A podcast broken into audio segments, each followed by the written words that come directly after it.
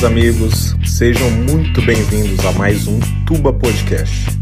Um podcast feito por gente comum para entreter todos os afegões médios que carregam nas costas esse país. Se você quiser saber sobre o lançamento dos próximos episódios, não esqueça de seguir a gente lá no Instagram, Tuba Podcast. Então, galera, vamos lá para mais um Tuba Podcast. Eu e meu amigo inoxidável Milico. E aí, Milico? Fala aí. Opa, e aí, cara? Tô na área, se derrubar é pênalti. É nóis. Então, conta aí pra gente que a gente tem um convidado hoje aí mais do que especial, né, cara? Porra, um herói hoje aí, mais um herói. Tá igual. Uh, o podcast cara, daqui a pouco vai ficar igual a Marvel, né, velho? Cheio de herói aqui na nossa lista. cara, aí, a, Marvel. É? A Marvel é café pequeno perto da gente, cara. É, tá ué. Louco? A gente já, já, trouxe, já trouxe aqui o herói venezuelano, já trouxe o herói dos quadrinhos e agora o herói da vida real, não, que não a é mais o Raul né? Abre, né? É, ué, é que é o cara, é o cara, se pegar o herói da Marvel, é tudo de mentirinha, né? Se botar, não aguenta cinco minutos de porrada com nossos convidados aí. Então. É... Cara, o Tony Stark morreria de inveja, com certeza. É, é porque na Brincadeiras...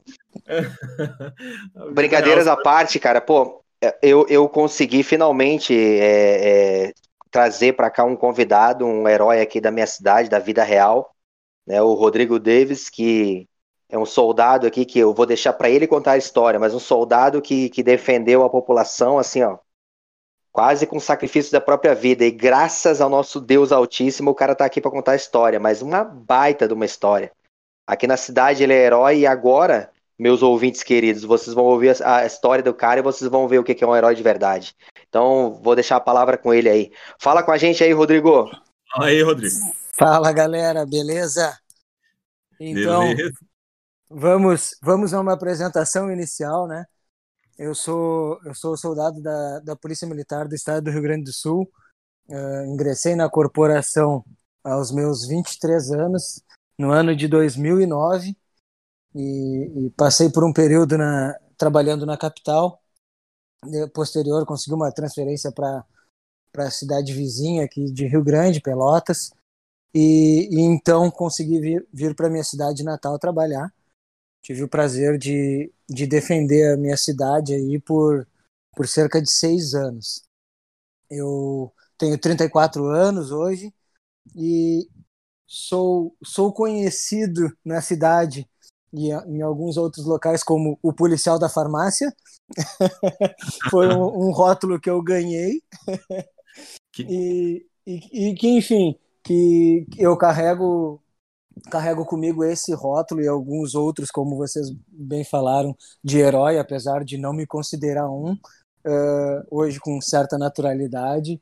E, e, e, represento muito o que, o que passa o policial brasileiro né, que, que passa por muitas dificuldades, enfrenta uh, um crime organizado e, e, uma, e uma sociedade que, que, na sua grande maioria, valoriza, mas é, é um pouco apagada pela, pela sociedade que critica.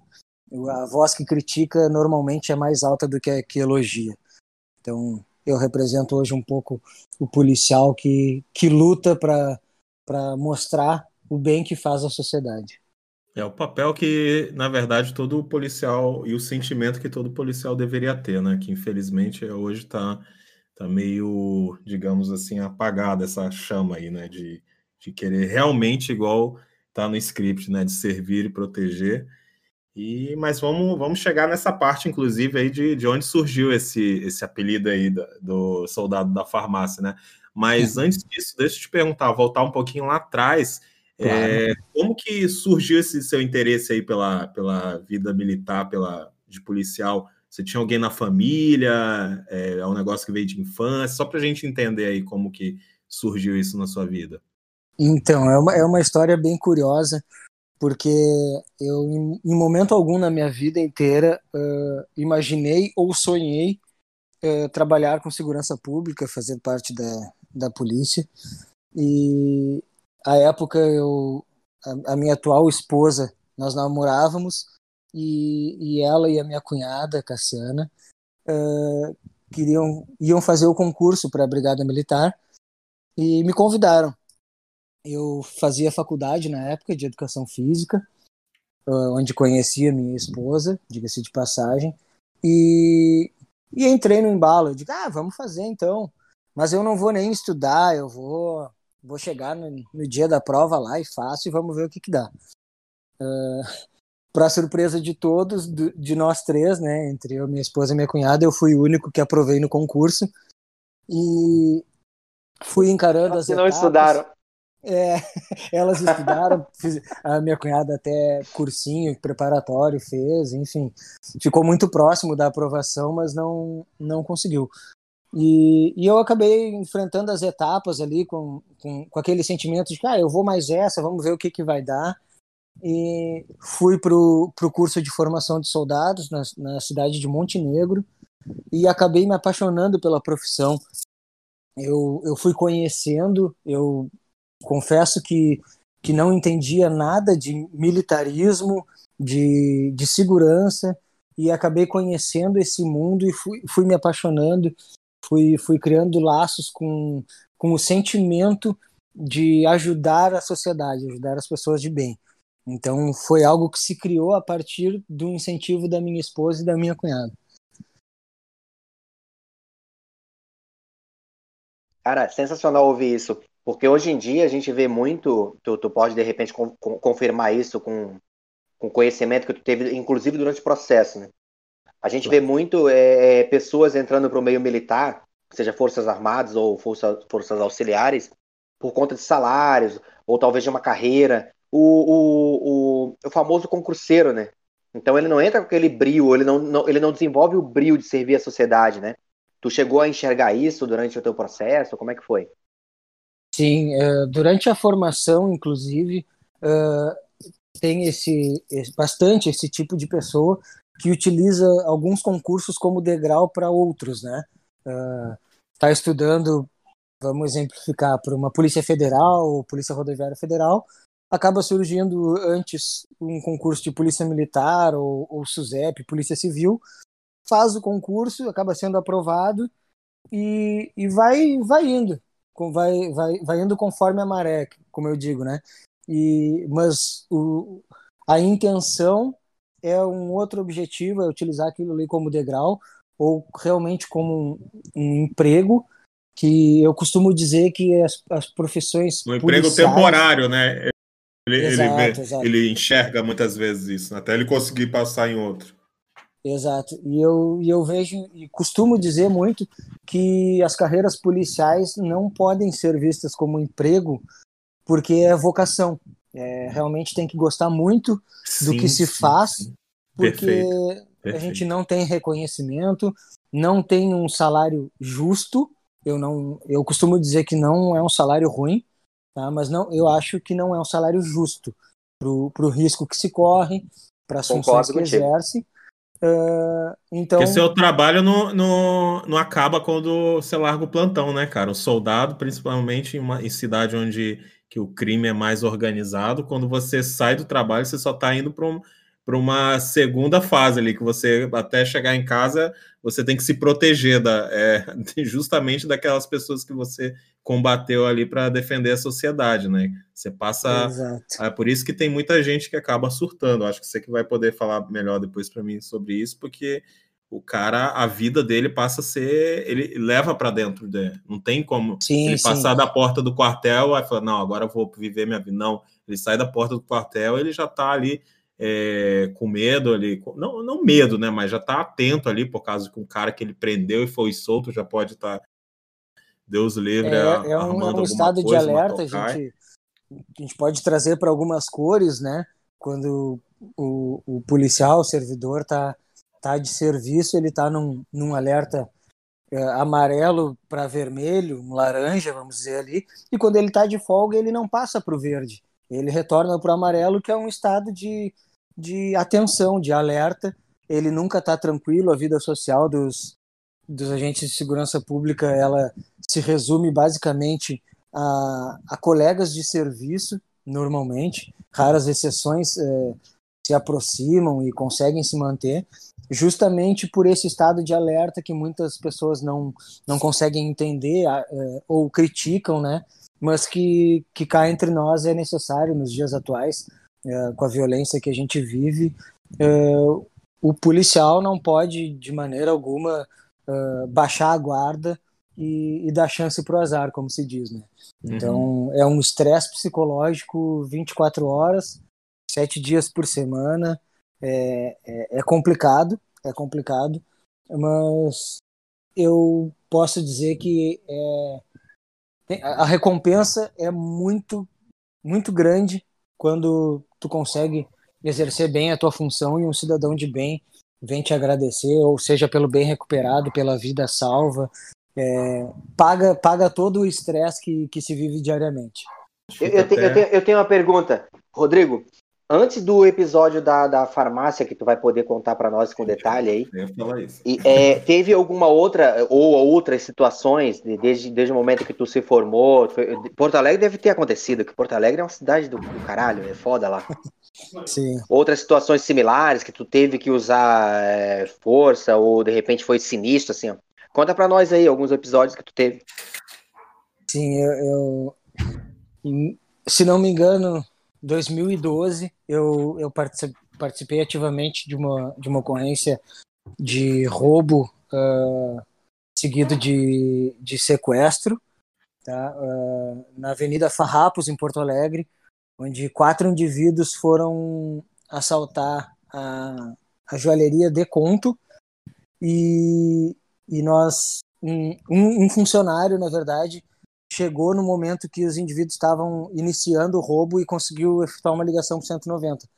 A minha viatura, eu, trabalhei, eu trabalhava na época uh, no patrulhamento de companhia e uh, eu era o motorista e eu estava acompanhado de um sargento, de um terceiro sargento. E nós estávamos muito perto do, do local da ocorrência.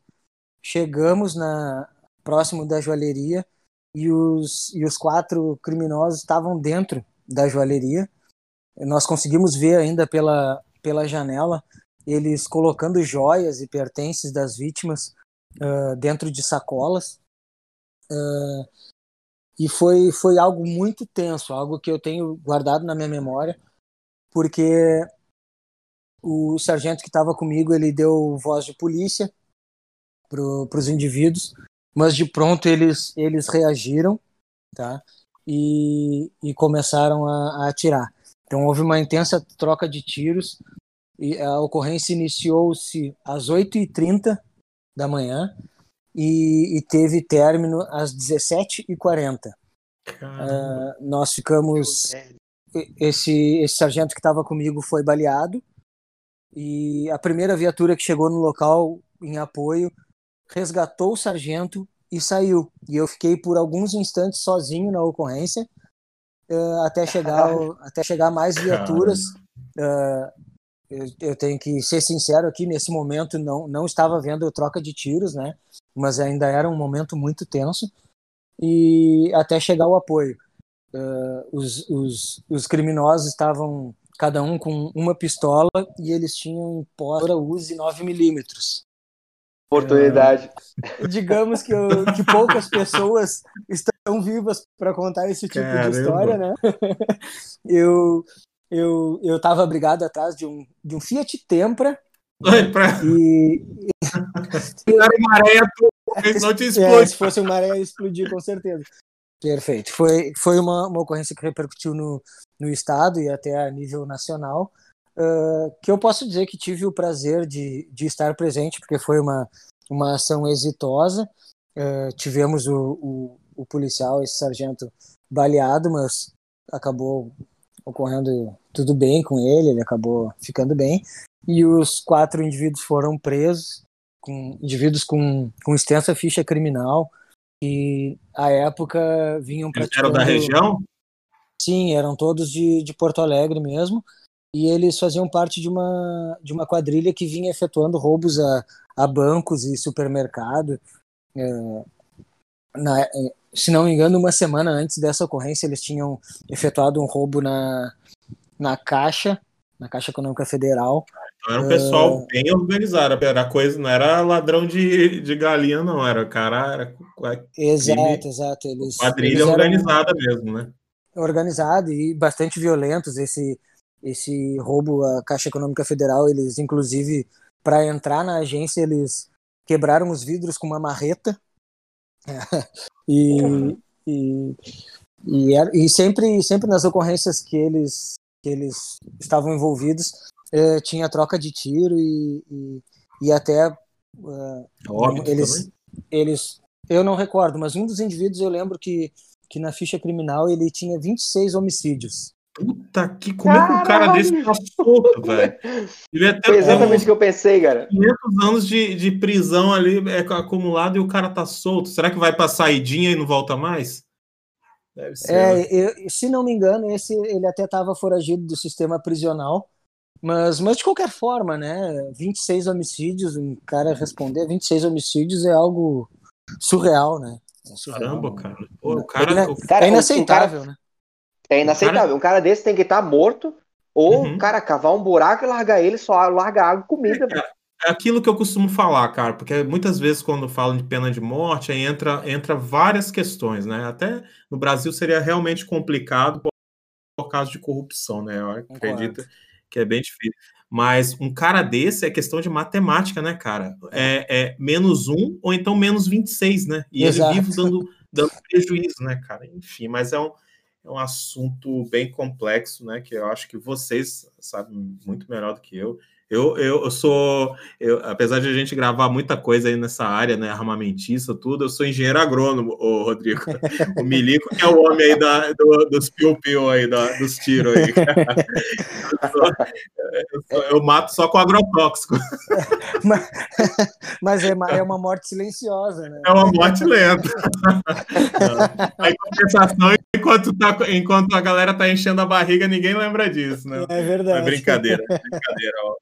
A galera do agro aí salvou o país aí nessa Pô, pandemia. verdade, é verdade. Mas vamos, mas vamos voltar lá à parte que interessa, que eu já tô curioso e com certeza quem começar a ouvir isso aqui vai ficar também, para a gente saber a sua história aí de por que, que ficou conhecido como o, o soldado da, da, da, farmácia, né? É, o policial da farmácia. O policial da farmácia.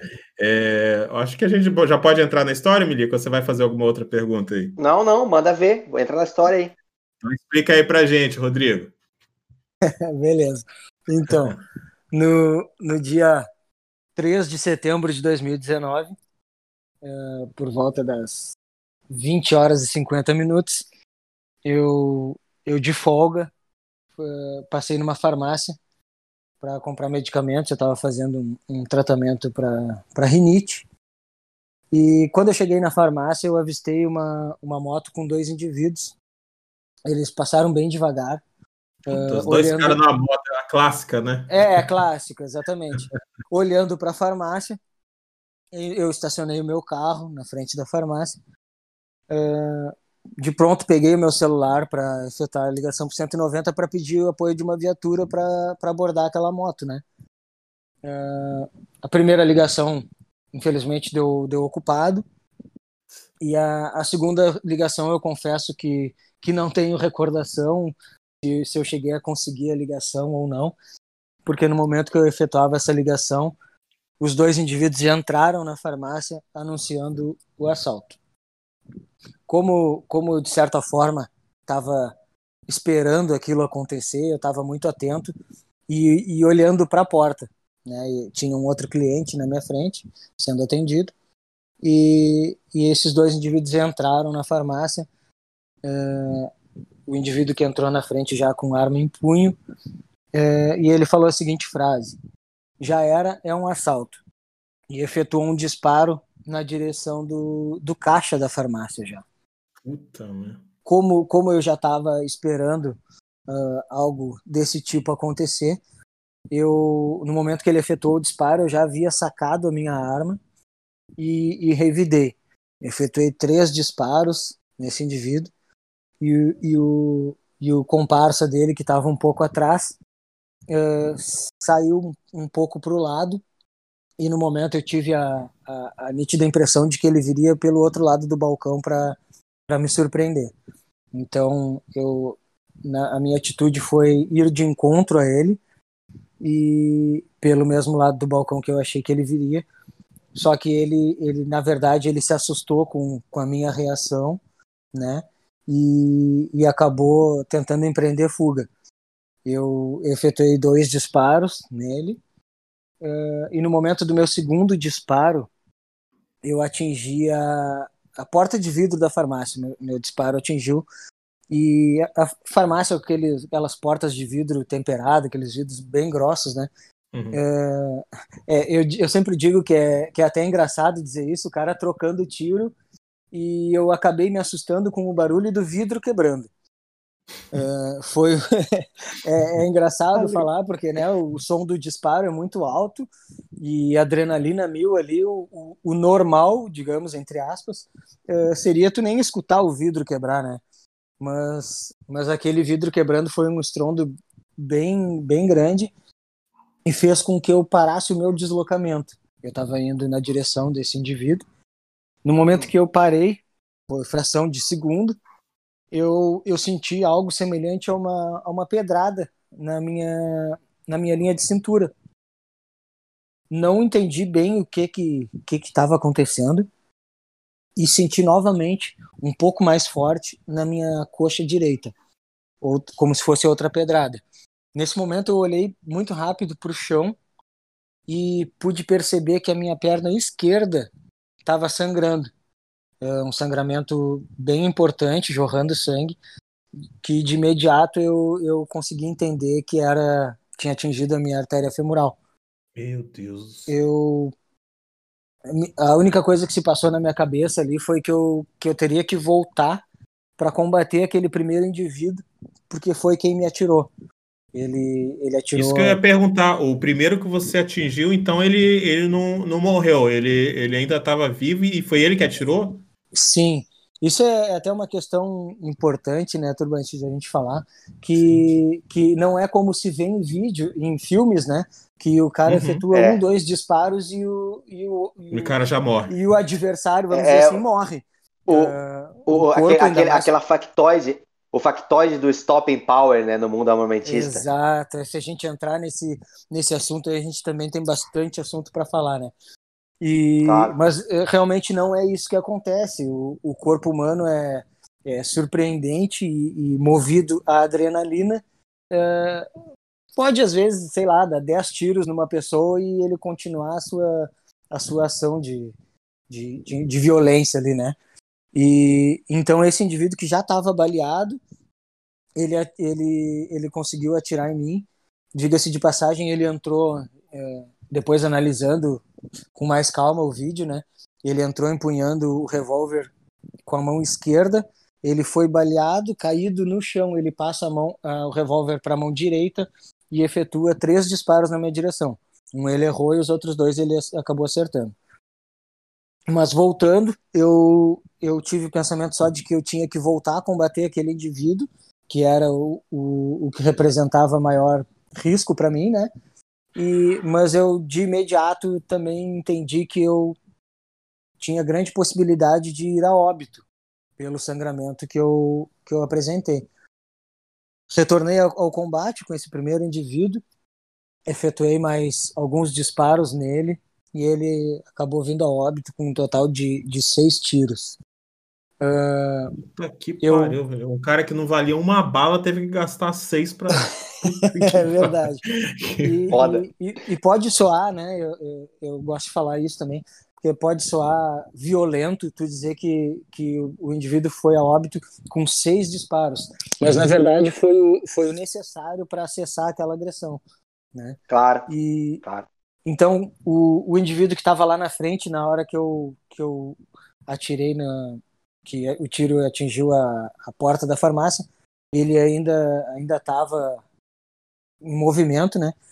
E a minha minha arma, minha pistola apresentou uma pane, eu sanei a pane. Eu ia falar isso, eu ia falar isso. É, é, para dar uma pausa rapidinho. No momento da pane, eu é, vendo o vídeo, eu vi que teve a pane e que tu sanou a pane, mas cara, o que que passou na tua cabeça naquele momento ali, naquele instante? Então, aí a gente também pode abrir uma outra um outro assunto que é, que é referente às, às armas nacionais, né? Da, ah, da, fa sim, da famo famosa marca do Tourinho. A bovina. é. E, a minha arma. Vou chamar o Vitão aí vai ficar bravo. É. Não, eu, eu, eu não pode, preciso, pode, pode falar, pode meter o pau. Pode dizer que eu também não, eu não tenho nada contra. Acho até que evoluiu muito, melhorou bastante a marca, mas a minha arma ela apresentava sempre o mesmo problema, inclusive em treinamentos de, de tiro, ela apresentava essa pane, que era a pane de fechamento, onde o ferrolho não, não completa uhum. o ciclo. Né? Então, aqui, mesmo que eu já estava bastante debilitado ali com a perda de sangue, é, quando apresentou o problema, era algo que já estava na minha memória muscular e eu, e eu resolvi muito rápido, como dá para ver Sim, no, dá para ver no vídeo. No vídeo Daí a porque... importância do treinamento, né, Rodrigo? Exatamente. Até mesmo para usar arma ruim. é, é, é, fundamental, o treinamento é fundamental e eu digo que, que só estou vivo hoje devido a todo o meu treinamento, tanto na, na parte policial quanto na, na questão física, né?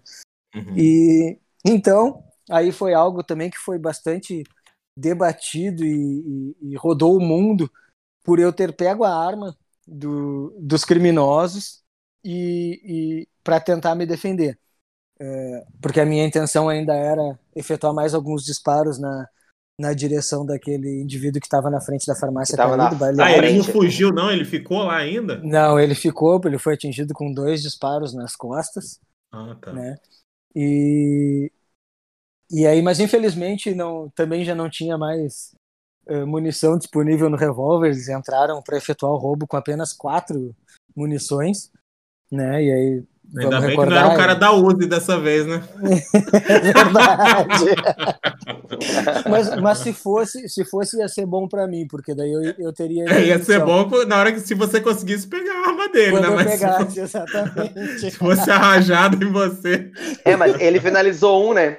O que ele finalizou, ele pegava a arma e seguia, seguia o baile, pô. Mas, mas deixa é, um ponto que vocês falaram aí, inclusive para mim que sou um só curioso nessa área, vocês que dois que são especialistas, né, que entendem nessa.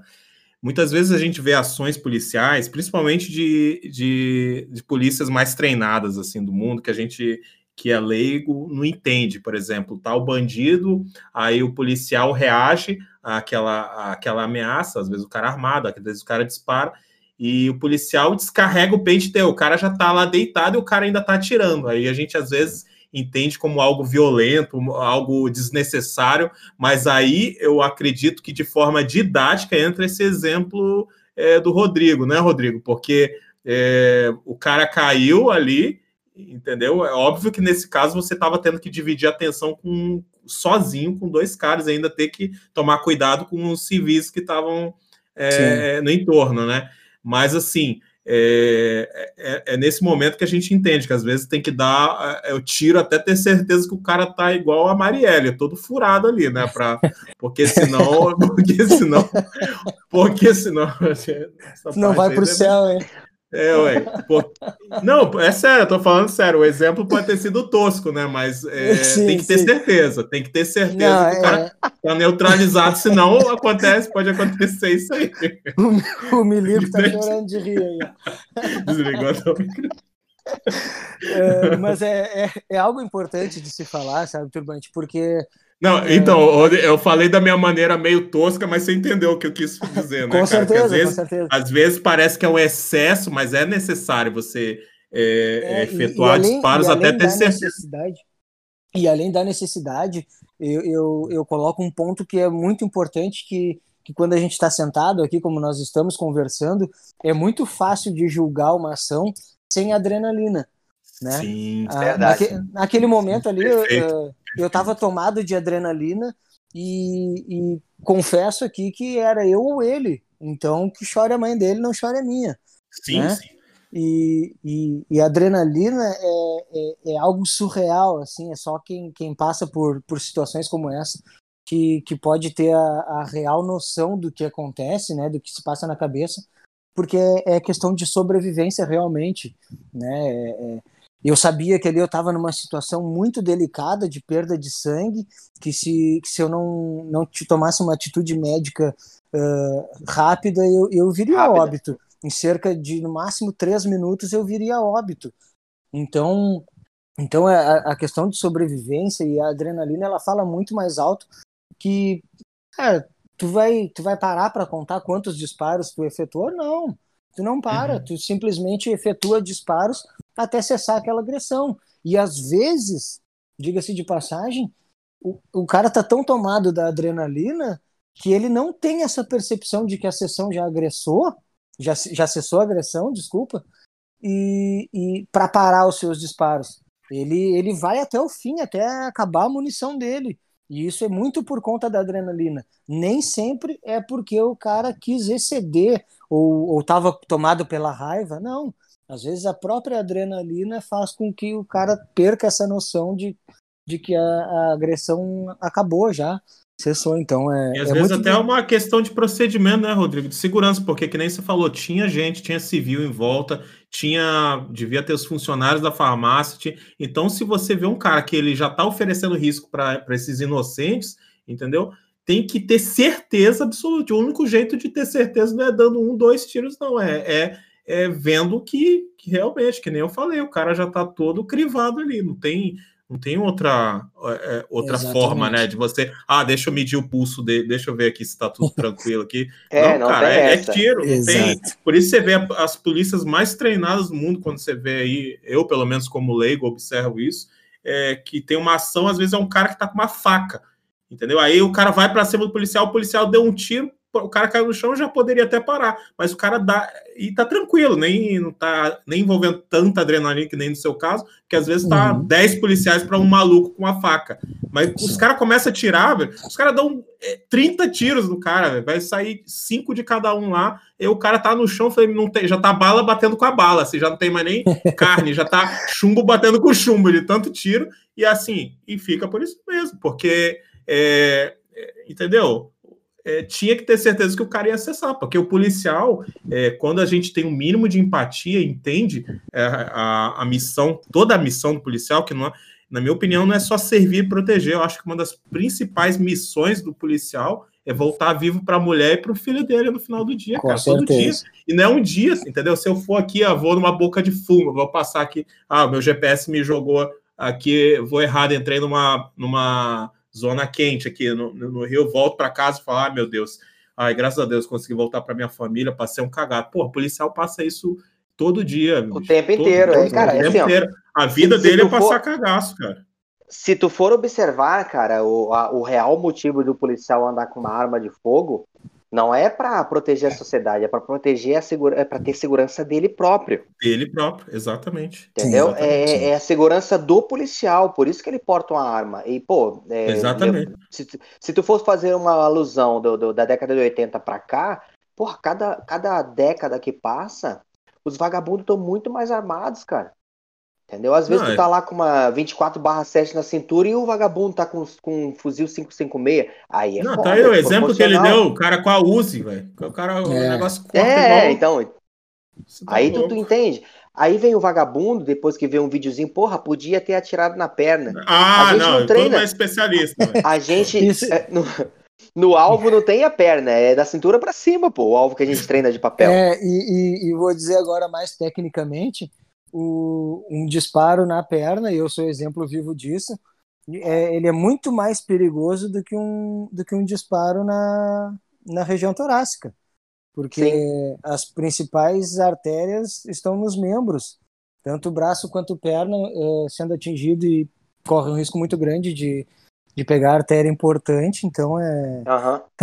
não existe essa possibilidade, o tiro tem que ser feito na, na caixa torácica realmente, uh, tecnicamente falando, né, de, de anatomia humana. Sim, sim. E, e, aí a gente pode entrar também naquele detalhe que tu, tu bem falou, Milico, uh, sobre a questão do stopping power, que foi uma cultura incutida uh, em, to, em, todos os atiradores e polícias, uh, de que ah, o double tap, né, dois disparos no, na região do peito cessa a agressão, o cara vai, vai cair, e é, isso é uma grande relativo, né, mentira, né? isso é uma grande mentira que, que tornaram verdade pela, pela insistência da, da, da fala, né?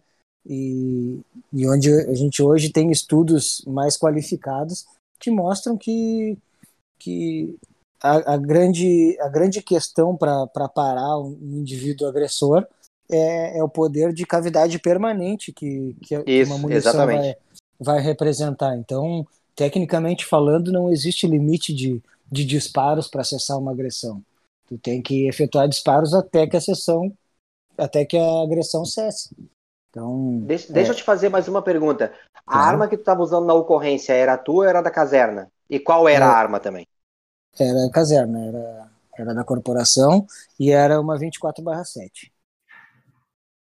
A famigerada 24/7. É, eu já, eu já ouvi depois a, alguns apelidos. Até eu como... que não sou especialista já sei dessa. É, ela tem um famoso apelido, né? 24 falha 7. Falha 7. É. tá que pariu. Cara, eu usei. Ah, eu usei por muitos anos a PT92.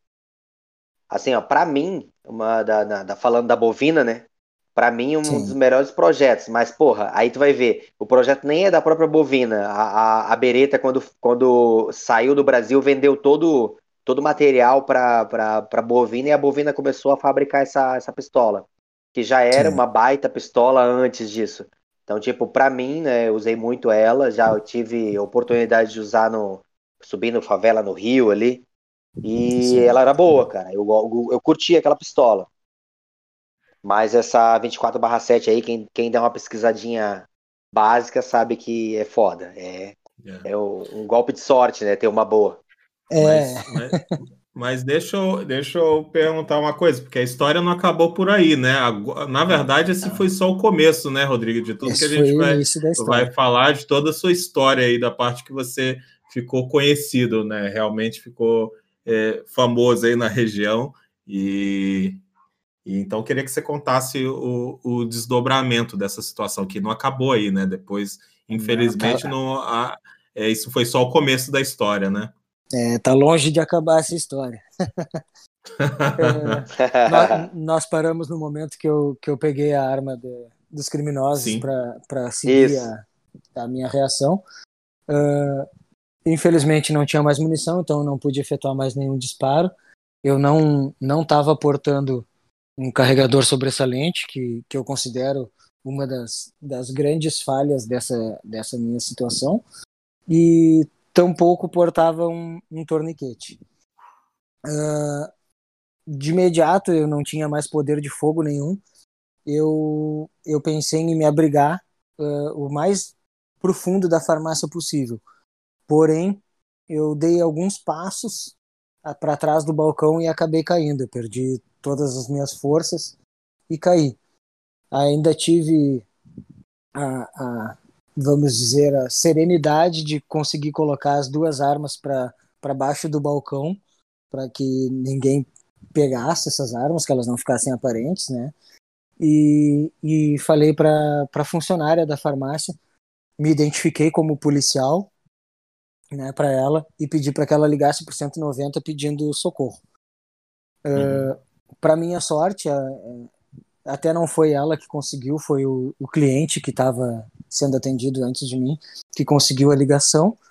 E para minha sorte tinha uma viatura que eu gosto de, sempre de citar o nome dos colegas, que é o soldado Ferraz e o soldado Igor, estavam muito próximos do, do local, cerca de, de 400 metros do local da, da ocorrência, e, e foram foram atender essa, esse chamado, né? Chegando no, aí já já sabendo por, pela boca deles, né? Que assim que eles que eles chegaram no, na, na, na frente da farmácia, é, tinha, tava saindo um senhor num carro e eles pararam para abordar, né? Porque eles não sabiam ainda a, a situação do, do local. E aí esse senhor falou para eles que era pedindo pelo amor de Deus que eles entrassem na farmácia porque tinha muita gente morta dentro da farmácia. Eu acho que esse, esse senhor foi, foi efetuar suas compras logo em seguida do, do tiroteio e, e, e, acabou presenciando uma cena de guerra ali, né? E então os, os dois colegas chegaram. Uh, esse indivíduo que estava na frente da farmácia ainda estava tentando fugir do local, ele se arrastava eles algemaram esse, esse criminoso na, na grade da farmácia, né? E, e continuaram a, a, a, incursão dentro da, no interior da farmácia, viram que tinha um indivíduo em óbito já e, e chegaram em mim. Uh, nesse momento eu abro, abro um parênteses que, que é algo que eu vou falar ainda um pouquinho mais adiante, porque nesse meio tempo eu passei por uma situação muito, muito interessante e, e legal. Mas eu vou deixar para mais adiante, porque é um assunto que ainda se estende um pouco. é, os colegas chegaram até, até onde eu estava e eu, e eu disse para eles: graças a Deus vocês chegaram, não me deixa morrer. Eles ainda passaram por mim, porque eles tinham que fazer toda a verificação de todo o local, né? Eles tinham que deixar o local em segurança para poder me atender. É, eles foram para o fundo da farmácia, eu ainda consegui verbalizar com eles, dizendo que, que ali não tinha nenhum risco mais, que o pessoal que estava ali estava me auxiliando. Então eles retornaram uh, para me atender e, para minha sorte, o soldado Ferraz portava um torniquete tático e aplicou o torniquete. Uh, nesse momento ainda chegou um colega de folga viu ali o, o, a viatura e tal, chegou no local e ele prestou um apoio, ele ficou ele ficou no local enquanto os colegas me colocaram na viatura e, e, e me conduziram para o hospital.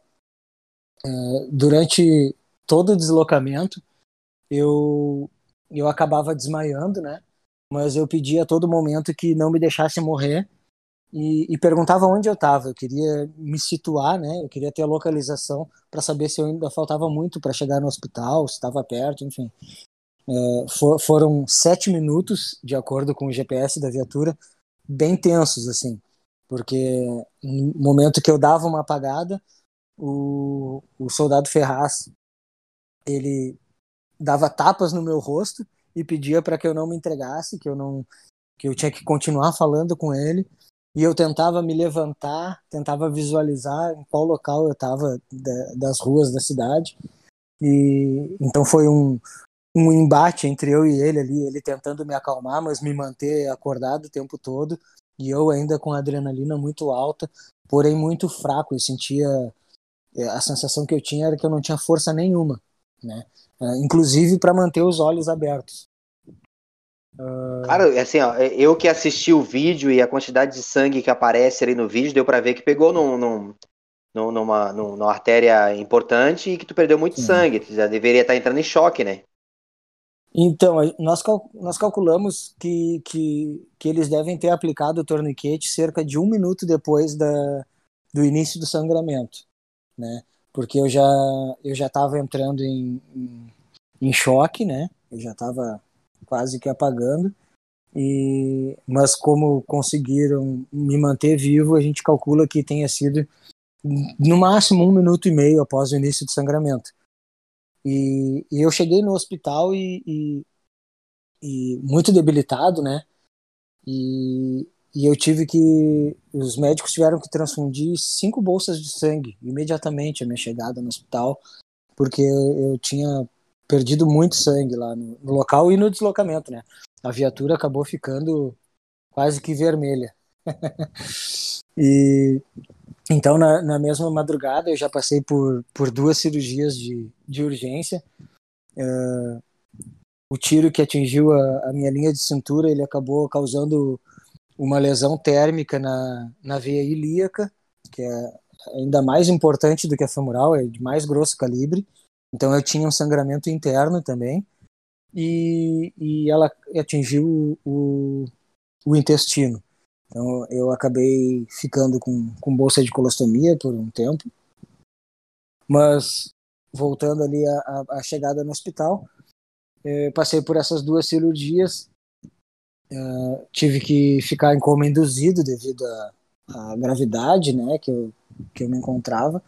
E, e eu estava muito muito adrenalizado, eu, eu, me mexia, eu tentava falar, então os médicos acharam por bem uh, me colocar em coma induzido, eu fui entubado uh, e solicitaram um, um médico da, da corporação, da Brigada Militar lá, lá de Porto Alegre, para que viesse me, me atender, me acompanhar, né? Esse médico chegou em Rio Grande, efetuou mais uma cirurgia, que foram fasciotomias, que são são cortes realizados nos músculos para para ter a possibilidade de, de inchar ainda um pouco mais, né, devido à, vascularização. Então, e ele chegou no, no segundo dia, fez essa cirurgia e recomendou para minha família que, que eu fosse removido para Porto Alegre. Uh, a, o meu estado era crítico, então eu tinha que ser transferido numa, numa UTI móvel. Né? Foi cogitado até que eu fosse transferido de helicóptero mas o, a aeronave da, da corporação não, não tinha não é uma UTI, né? Então não, não houve essa possibilidade. É, porém, para surpresa é, agradável, mas algo que, que a gente já está acostumado e, e surpresa desagradável, desculpa, e algo que a gente já está acostumado com a saúde da, da nossa nação, né? A, a prefeitura não, não disponibilizava, não tinha uma UTI móvel para me transportar até Porto Alegre. É, foi, eu imagino que tenha sido um momento muito tenso para minha família, né, e para os amigos, porque precisava desse, desse transporte urgente. Então foi quando surgiu a ideia uh, de, de se fazer uma vaquinha, porque a, a Unimed cobrou 10 mil reais por fazer esse transporte, né, por meio particular. Então, o pessoal organizou uma vaquinha que, até onde eu tenho informações, cerca de, de quatro horas após a abertura da vaquinha, já tinha conseguido o valor e até excedido, tinha excedido quase três vezes o valor solicitado para esse transporte. Então, abrindo um parêntese, abrindo um parêntese, eu participei dessa vaquinha claro. e também participei do evento lá no clube ali no Caspesca. Oh, agradeço já, então, a oportunidade de te agradecer pessoalmente ah. por, por esse auxílio, né? A vaquinha foi online ou foi feita foi fisicamente online. pela galera? Ah, online, online. Eu acho que até vi no site lá. E aí, uh, isso, a ocorrência se deu numa, numa quarta-feira, e na, na sexta-feira eu, eu acabei sendo transportado para Porto Alegre, para o hospital da Brigada Militar, já acordado, eu fui retirado do coma, fui é, estubado, né? E fui conduzido para Porto Alegre. Confesso que foi a viagem Rio Grande Porto Alegre mais demorada da minha vida, porque foi muito desconfortável. Eu, eu tinha um certo porte físico avantajado de, de academia e eu não cabia na maca da, na maca da ambulância eu ficava quase que metade do corpo para fora. então foi, foi bem desconfortável. Porra, a gente tem, porra, a gente essa, tem que fazer essa viagem, graças, né? essa viagem de ônibus já é uma merda, cara. É, porra, mas... foi, foi, desconfortável demais, cara, demais. Tinha ainda, eu, eu, eu tive que ir com, com as bombas de infusão, com alguns medicamentos, né?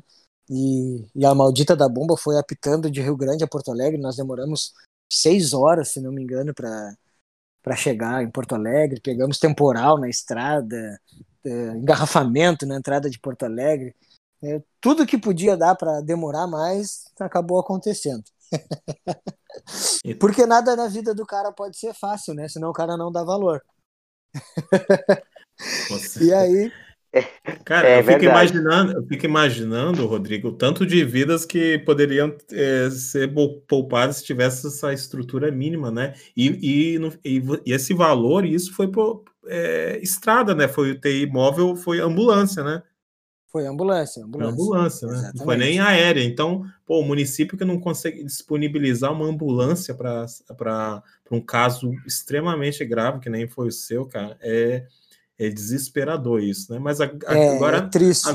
A, é triste, exatamente, cara, porque é, tem, fica a família, né? De quem não de quem não resiste, mas isso tudo a gente está vendo na pandemia, né? Porque tem gente que acha que isso começou a acontecer é, só na pandemia, que começou a faltar as coisas, né? É. E aí você é. vê um caso. Tem quanto tempo que aconteceu? Uns três anos, né? Foi 2019, vai fazer dois anos. Dois anos, isso, isso, perfeito.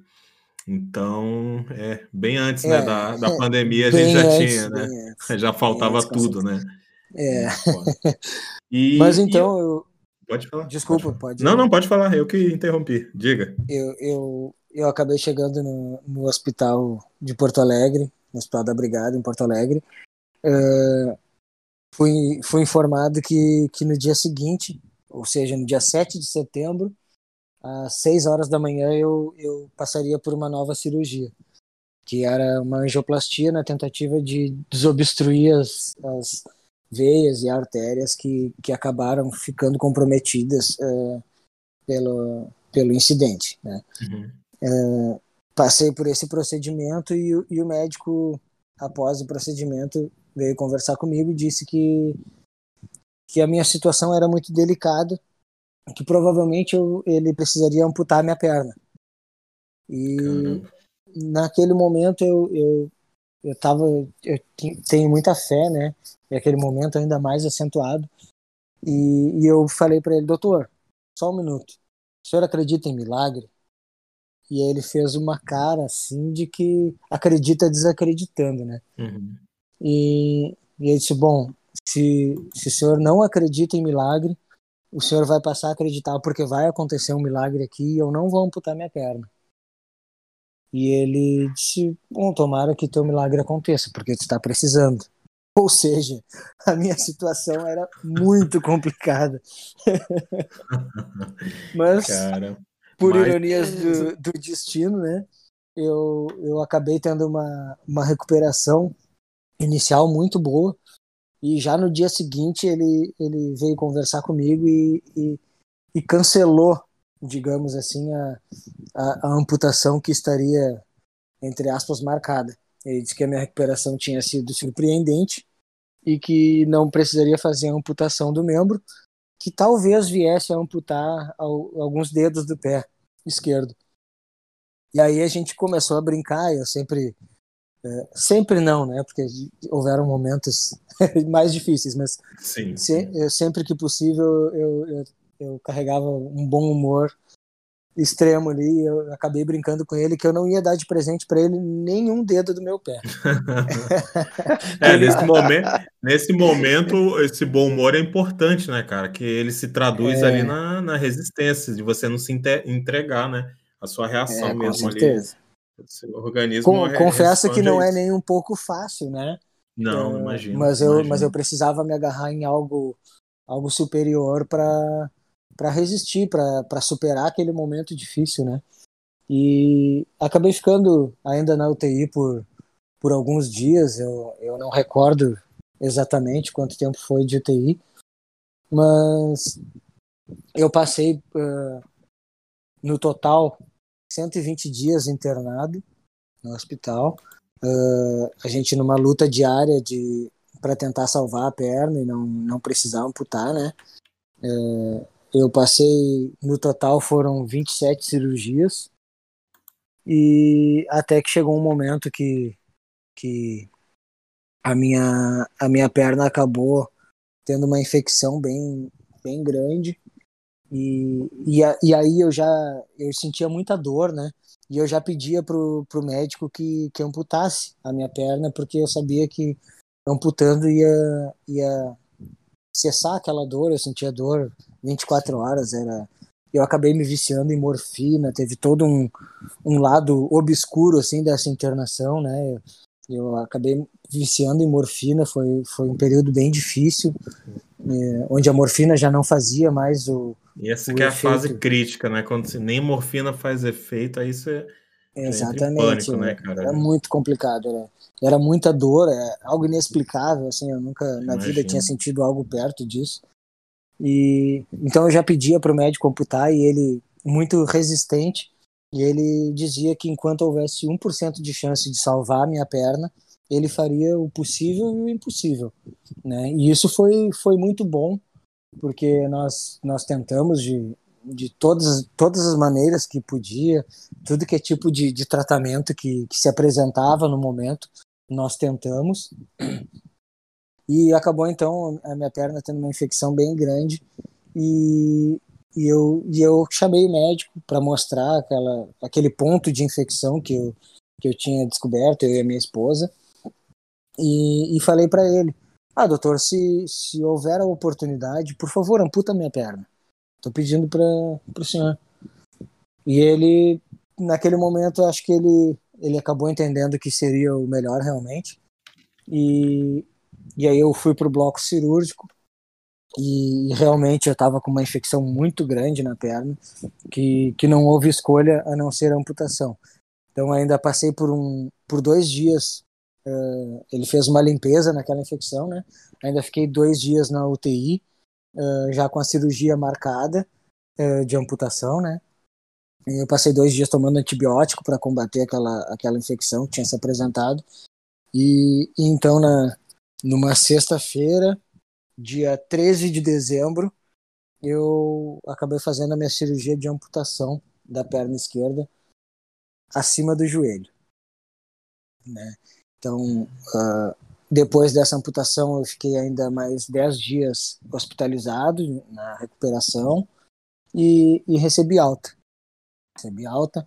Eu utilizei por um ano bolsa de colostomia, né, devido à lesão é, que ficou do disparo na, no intestino.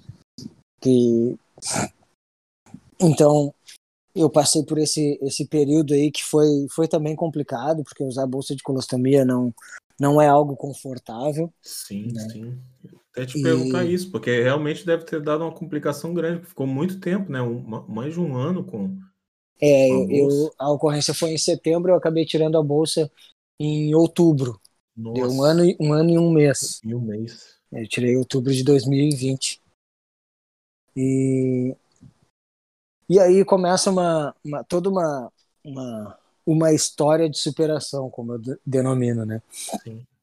Porque agora eu vou resgatar aquele, aquele parênteses que eu abri anteriormente, do momento em que eu caí atrás do, do balcão da farmácia, que foram alguns instantes, né? A gente calcula, como eu disse anteriormente, cerca de um minuto, um minuto e meio, mas que eu tive a experiência de, de vida após morte. Né? Eu, eu tive uma sensação de paz muito grande naquele momento que eu caí. Eu, eu entendi que, que era o meu momento, era o momento que eu estava deixando esse plano. E eu posso transmitir, descrever, na verdade, a, a imagem que eu tive era algo muito escuro, tudo preto, e uma voz muito serena e calma uh, falou comigo, comunicando que era o meu momento de, de deixar esse plano, que a minha missão estava cumprida aqui. Cara, que eu, loucura, meu. É algo, eu, eu me arrepio e eu me emociono sempre que eu falo desse momento, porque é algo surreal, é surreal. E, e essa voz calma de, comunicou que era era o meu momento de deixar esse plano, que a minha missão estava cumprida. E, e aí vem a parte engraçada novamente, que eu sempre fui um cara muito teimoso, sabe? Eu, eu sempre fui de, de ponderar, de discutir, de questionar algumas coisas. Sim. E nem no momento não, de pera, morrer eu podia pera aí um pouquinho. né?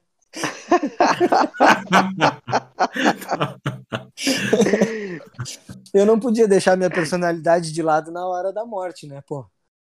E aí, imagina, então... imagina aquela voz bem serena, pô, Rodrigão, pô, tu, tu já, já, já deu pra ti. Já deu, pô, deu nada, já, mano. Tu vai ser o herói. Aí tu, não, pera aí um pouquinho, pô. Não, não, não. Isso aí não tava nos meus planos. Não é agora que eu vou embora, pô. E, mas tirando a parte. Tô, marato tô maratonando né? umas cinco séries ali, eu tenho que terminar pelo menos. Pô, pelo menos metade dela. E aí eu, eu questionei, eu ponderei, eu disse que achava que não era o meu momento, que eu ainda tinha algumas coisas a cumprir aqui nesse plano. E, e, e essa voz, né, que eu não preciso dizer de quem é, é debatendo comigo, dizendo, não, a tua missão está cumprida, tu, tu fez tudo o que tu devia fazer, agora no término dessa missão tu, tu ainda protegeu as pessoas aqui dessa farmácia, e então fica tranquilo, é o teu momento e tal. E, e, e, o meu sentimento era de muita paz, muita tranquilidade e realmente de dever cumprido, de missão cumprida, né? E mas eu permaneci questionando e disse que não era o meu momento, que, que eu precisava de uma oportunidade de seguir aqui, que eu não poderia deixar abandonar a minha esposa nesse momento, que, que eu ainda precisava ficar aqui, né? E depois de, de um longo debate, que é, em lapso temporal foi cerca de um minuto, mas que nessa conversa durou bastante tempo, né? E eu acabei tendo a concessão de permanecer aqui com, com a seguinte condição, de que eu seguisse a missão de, de ajudar pessoas. Né? Eu, tive, eu tive essa condição. E, bom, uh, a, a frase foi mais ou menos a seguinte, né? Bom, eu vou te, vou te conceder essa oportunidade com a condição de que tu ajude as pessoas. E eu disse, topei na hora, né? Topei na hora. Como não, né? Pô, não tinha muita eu, escolha também, né? Eu me lembrei, é. cara, não sei, não sei se vocês viram, fazendo alusão a esse, essa, essa, esse trecho da história, o filme O Alto da Compadecida, quando o Chicó morre e, e a Nossa Senhora concede ele é, a graça de voltar. É, é tipo isso aí mesmo. E aí, claro que nós temos princípios, mas eu acho que naquele momento ali, qualquer condição que fosse imposta, a gente aceitaria. Né? Você não tinha muita gordura para queimar ali, né? Não, né? Não, não tinha muita de troca ali, não. Era isso mas, aí. Mas, enfim, né? Foi uma, uma condição nobre, uma, uma imposição bem. É, que, que vai ao encontro da, dos, dos meus dos meus dos meus princípios morais, né? Então, foi exatamente no momento que os colegas chegaram para me resgatar, para fazer a aplicação do torniquete. E, e aí eu, eu acabei acordando, voltando para esse plano e, e, passando por tudo isso que eu, que eu citei anteriormente. E, Cara, é sensacional, velho. É, e aí, é, a gente acaba tendo é, algumas experiências é, mais incríveis ainda, né? É, porque esse, esse colega, soldado Ferraz, que, que é um amigo, né? Não, não podia ser diferente, se tornou um, um grande amigo. É, ele acabou entrando novamente como um anjo na minha vida, porque eu estava com a, com a minha cirurgia de amputação marcada já, e ele foi. Diga-se de passagem, o, o dia da, dessa ocorrência na farmácia era o último serviço do soldado Ferraz na cidade de Rio Grande. Ele tinha sido transferido para Porto Alegre. Então, ele estava lá em Porto Alegre e, e ele, sabendo da, da, da, minha situação, que eu ia amputar a perna, ele foi, foi treinar no, no centro, de, centro estadual de treinamento, lá no SET, em Porto Alegre.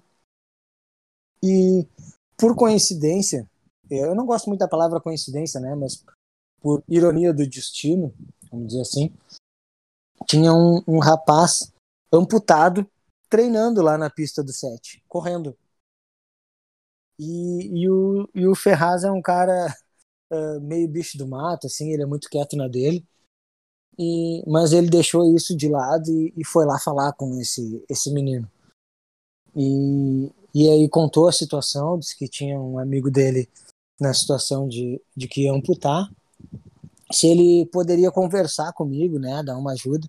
E esse menino de pronto atendeu a solicitação dele e entrou em contato comigo. E dois dias após a minha amputação, esse menino que se chama Alisson Fortes, ele foi me, foi me visitar no, no hospital. Eu ainda estava bem, bem abalado pela amputação, porque apesar de, de, de pedir a todo momento que, que o médico amputasse, e, e eu já ter tido uma preparação psicológica com psicólogo e psiquiatra para esse momento, né? Uh, no momento que tu olha para o teu corpo e vê que está faltando uma parte do teu corpo, é, é um choque muito grande. Uh, quando eu acordei na UTI após a, a cirurgia, eu tudo que eu, que eu pensava e brincava, de, ah, eu vou amputar a perna e vou me tornar um atleta paralímpico, eu vou praticar esporte, eu vou isso, eu vou aquele outro. Uh, quando eu olhei para o meu corpo que estava faltando a minha perna, eu realmente fiquei sem chão. Uh, me desestabilizei e tudo aquilo que eu tinha muito tranquilo na minha cabeça, de que eu ia ser um atleta, de que eu ia praticar esporte, de que eu ia seguir a minha vida normalmente, foi por água abaixo, nada daquilo vinha na minha cabeça. Era o fundo do poço, era depressão total. E aí esse esse esse menino, o Alisson, entrou em contato comigo, uh, se apresentou, disse que o, o Ferraz tinha conversado com ele se ele podia me visitar no hospital. Caramba. Aí, ah, beleza, pode, pode que vir. da hora, né? velho. Eu, eu tava, tava mal mesmo, tava precisando de conversar com alguém diferente, com alguém que, que sentisse na pele o que eu tava sentindo, né? Entendesse ali na prática, né? É, tá... Falasse com propriedade, né, uhum. Turbante? É, é, sim, sim. Por mais que, que as pessoas na minha volta ali tentassem me, me colocar para cima, elas jamais tinham passado por uma situação sequer parecida. Da, Até porque elas estavam sofrendo junto com você. É difícil a, as pessoas com certeza, é, falarem, falarem assim algo e, e, sem estar poluído com, com o sofrimento, né? Aí de Exato. repente vem esse cara que já olha assim, ah, é só a perna, deixa eu explicar aí como é que vai funcionar. É exatamente já, isso que já aconteceu. é a rotina dele, né? exatamente isso que aconteceu. O Alisson chegou lá no hospital com a mãe dele, né? É, se tornaram amigos também, a, a, a, família toda se tornou amiga. E, e ele chegou lá com me mostrando todo um lado que, que eu já imaginava anteriormente, mas que naquele momento eu não estava tendo a percepção. Ele, ele praticava natação e estava migrando para o atletismo, ele estava indo para as corridas de 100, 200 e 400 metros, né? E, e aí ele chegou ali, me mostrou a prótese, tirou a prótese dele, mostrou como é que funcionava, o que que ele fazia, o que que ele o que que ele fazia antes de ser amputado e, e depois ele ele acabou amputando por um acidente de moto. E então ele me mostrou uma, uma realidade, assim, um outro mundo que eu não estava conseguindo enxergar, né? E aí o, o Alisson foi embora e, e eu ainda me permiti naquele dia eu uh, de, de me manter naquele estado mais para baixo, né? Vamos dizer assim. Eu me, permi uhum. me, me, permiti isso, e, só que eu, eu refleti muito, eu pensei muito naquela conversa e, e ali eu tinha que tomar uma, uma decisão. Ou eu, ou eu seguia daquele estado em depressão, triste, né?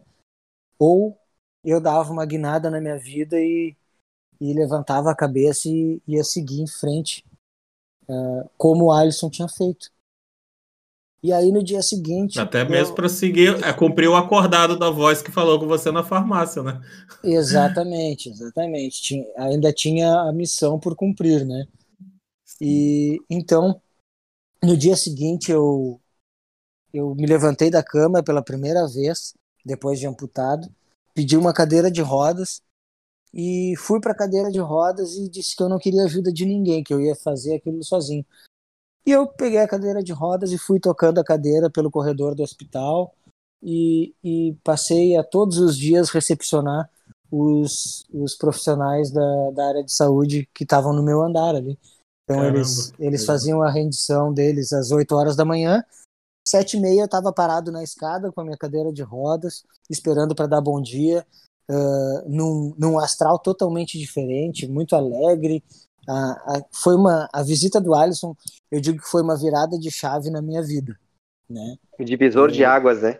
Foi um divisor de águas, eu me emociono. E vocês têm, vocês têm contato falar. até hoje? É, Sim, nós somos contato. amigos, amigos, amigos. Ah, é, que legal. Tem, né? tem uma história muito bacana ainda para falar dele que, que eu deixo para logo, logo em seguida. Mas então foi, foi uma virada de chave, eu, eu melhorei demais o meu astral, eu ainda cumpri aqueles últimos dias de hospitalização, mas de uma maneira excepcionalmente melhor. Uh, eu fiquei bastante debilitado, né? Eu perdi cerca de 25 quilos durante essa hospitalização. Uh, então eu consegui andar de cadeira de rodas ou de andador, aqueles de velhinho, né? Dessa vez encaixava na cadeira. Dessa cabia, vez encaixava cabia. e sobrava, velho, sobrava. Porque eu tava, eu tava bem magro, bem magro mesmo. Acho, acho que tem uma foto sua no, no, Instagram, né? Que você tá. Tem, dessa, tem. Dessa, eu até falei, ah, esse aqui é outro cara. Não e mesmo, tem as fotos não, não publicáveis, né? Que eu ainda tava pior né, nos momentos difíceis ali no hospital, mas essas aí não, não são publicáveis porque são muito fortes. e, mas enfim, daí eu, eu vim para casa, eu recebi alta e vim para casa, fui, fui recepcionado calorosamente pelos meus colegas de, de pelotão, que, diga-se de passagem, eu, eu, trabalhava no pelotão de operações especiais da, na cidade de Rio Grande, e então fui recepcionado pelos, pelos colegas mais próximos ali, né, É, foi, foi muito bom chegar em casa, poder é, estar no meu ambiente, né, no meu lar. E, e a partir dali começava uma, uma nova batalha, que seria a aquisição de uma prótese para voltar a caminhar, né? E, então o próprio Alisson me indicou um, um profissional da área, que foi o Vinícius Saramento, que, que também se tornou um amigo, e, e, eu gosto de citar um nome porque foi uma pessoa muito importante na minha reabilitação, pela paciência, pelo conhecimento profissional que, que tem, né?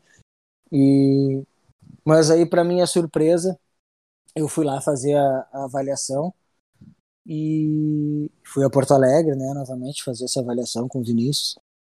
E, para minha surpresa, uma prótese é muito cara, é muito cara. É feita uma avaliação uh, do nível de atividade do, do paciente, né?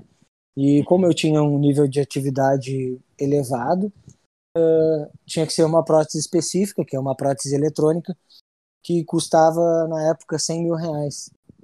Puta merda. Eu e depois que ia ser um negócio tipo uns 30 mil reais. É Não, é se caro. fosse isso, eu tava dando risada. Caramba. Apesar de mesmo assim não ter os 30 mil, né? Mas, mas eu ia estar um pouco menos triste. Um pouco menos. Caramba. Caramba. E, e aí eu, de imediato, eu disse para minha família assim, não, não tem condições, a gente não, a gente já gastou muito com a minha hospitalização, com alguns tratamentos que, que o, o convênio não cobria, né? E como é que, da onde que a gente vai tirar 100 mil reais? Não, não, não existe essa possibilidade, né? E foi aí que surgiu novamente a ideia de fazer uma vaquinha online.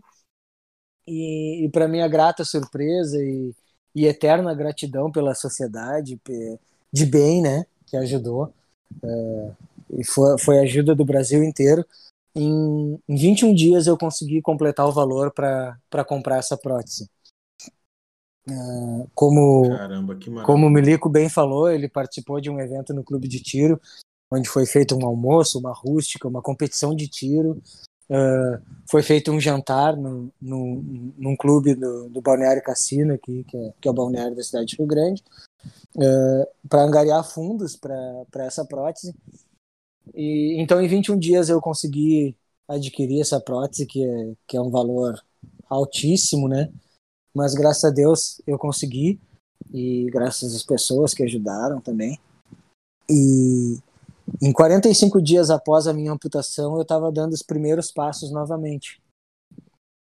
Ah, é, é, um momento que, que eu me emociono assim também, porque se não fosse o, a ajuda de todas as pessoas que contribuíram, é, eu não provavelmente eu não estaria caminhando ainda hoje, né? Porque 100 mil é um valor surreal é, para o cidadão brasileiro, né? Teve, é, nesse evento todo, assim, é óbvio que teve a repercussão também, né? É, a cidade, imagino que a cidade, todo mundo, além de seus amigos aí de corporação, todo mundo, é, tiveram é, uma atenção especial que foi voltada para você devido ao papel ali que você ficou conhecido até como herói na, na cidade, né? Eu acho. Sim, Agora é, eu fico uma... imaginando, é assim. Vou, vou, é, no, vou falar como, como quem estava nos bastidores né, nessa situação. Cara, é, imediatamente após todo o ocorrido tal, e, e o vídeo do, do, da ocorrência circulou em todo o Brasil, inclusive, até pontuar aqui, o, o Robson do Hora de Armar, ele postou o, o vídeo no, no, no, perfil dele no Instagram, e ele sempre abre a caixa de perguntas ali pra galera falar, né, sobre a ocorrência, e sempre vem aqueles sabichões ali de teclado. Ah, se fosse eu, faria assim, se fosse eu, faria assado. E, e foi acho que um mês depois do, do, do, fato.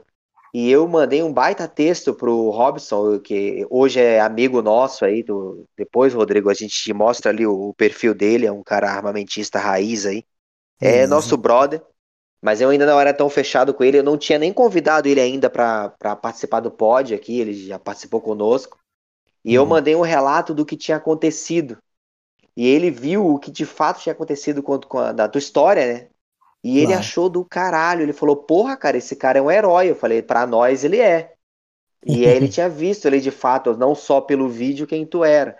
E, tipo, Sim. analisando de fora aqui como cidadão aqui da cidade, tal, e de, vendo, né, tudo que tu passou, cara, cara, quem te ajudou ali é porque realmente te vê como herói. Talvez tu, tu não tenha é, é, essa visão, hoje talvez tenha, não sei, mas é, é, é, aquilo que a gente falou mais cedo, né, antes de, de vir pro ar, é, cara, é, o, o, brasileiro ele é muito carente de herói em toda a sua história. Então, quando a gente vê alguns atos heróicos como esse teu, se tu for olhar de um jeito mais grotesco, porra, o, o, cara mais trouxa, ele vai falar, não, o cara é militar, é a função dele, mas não, cara.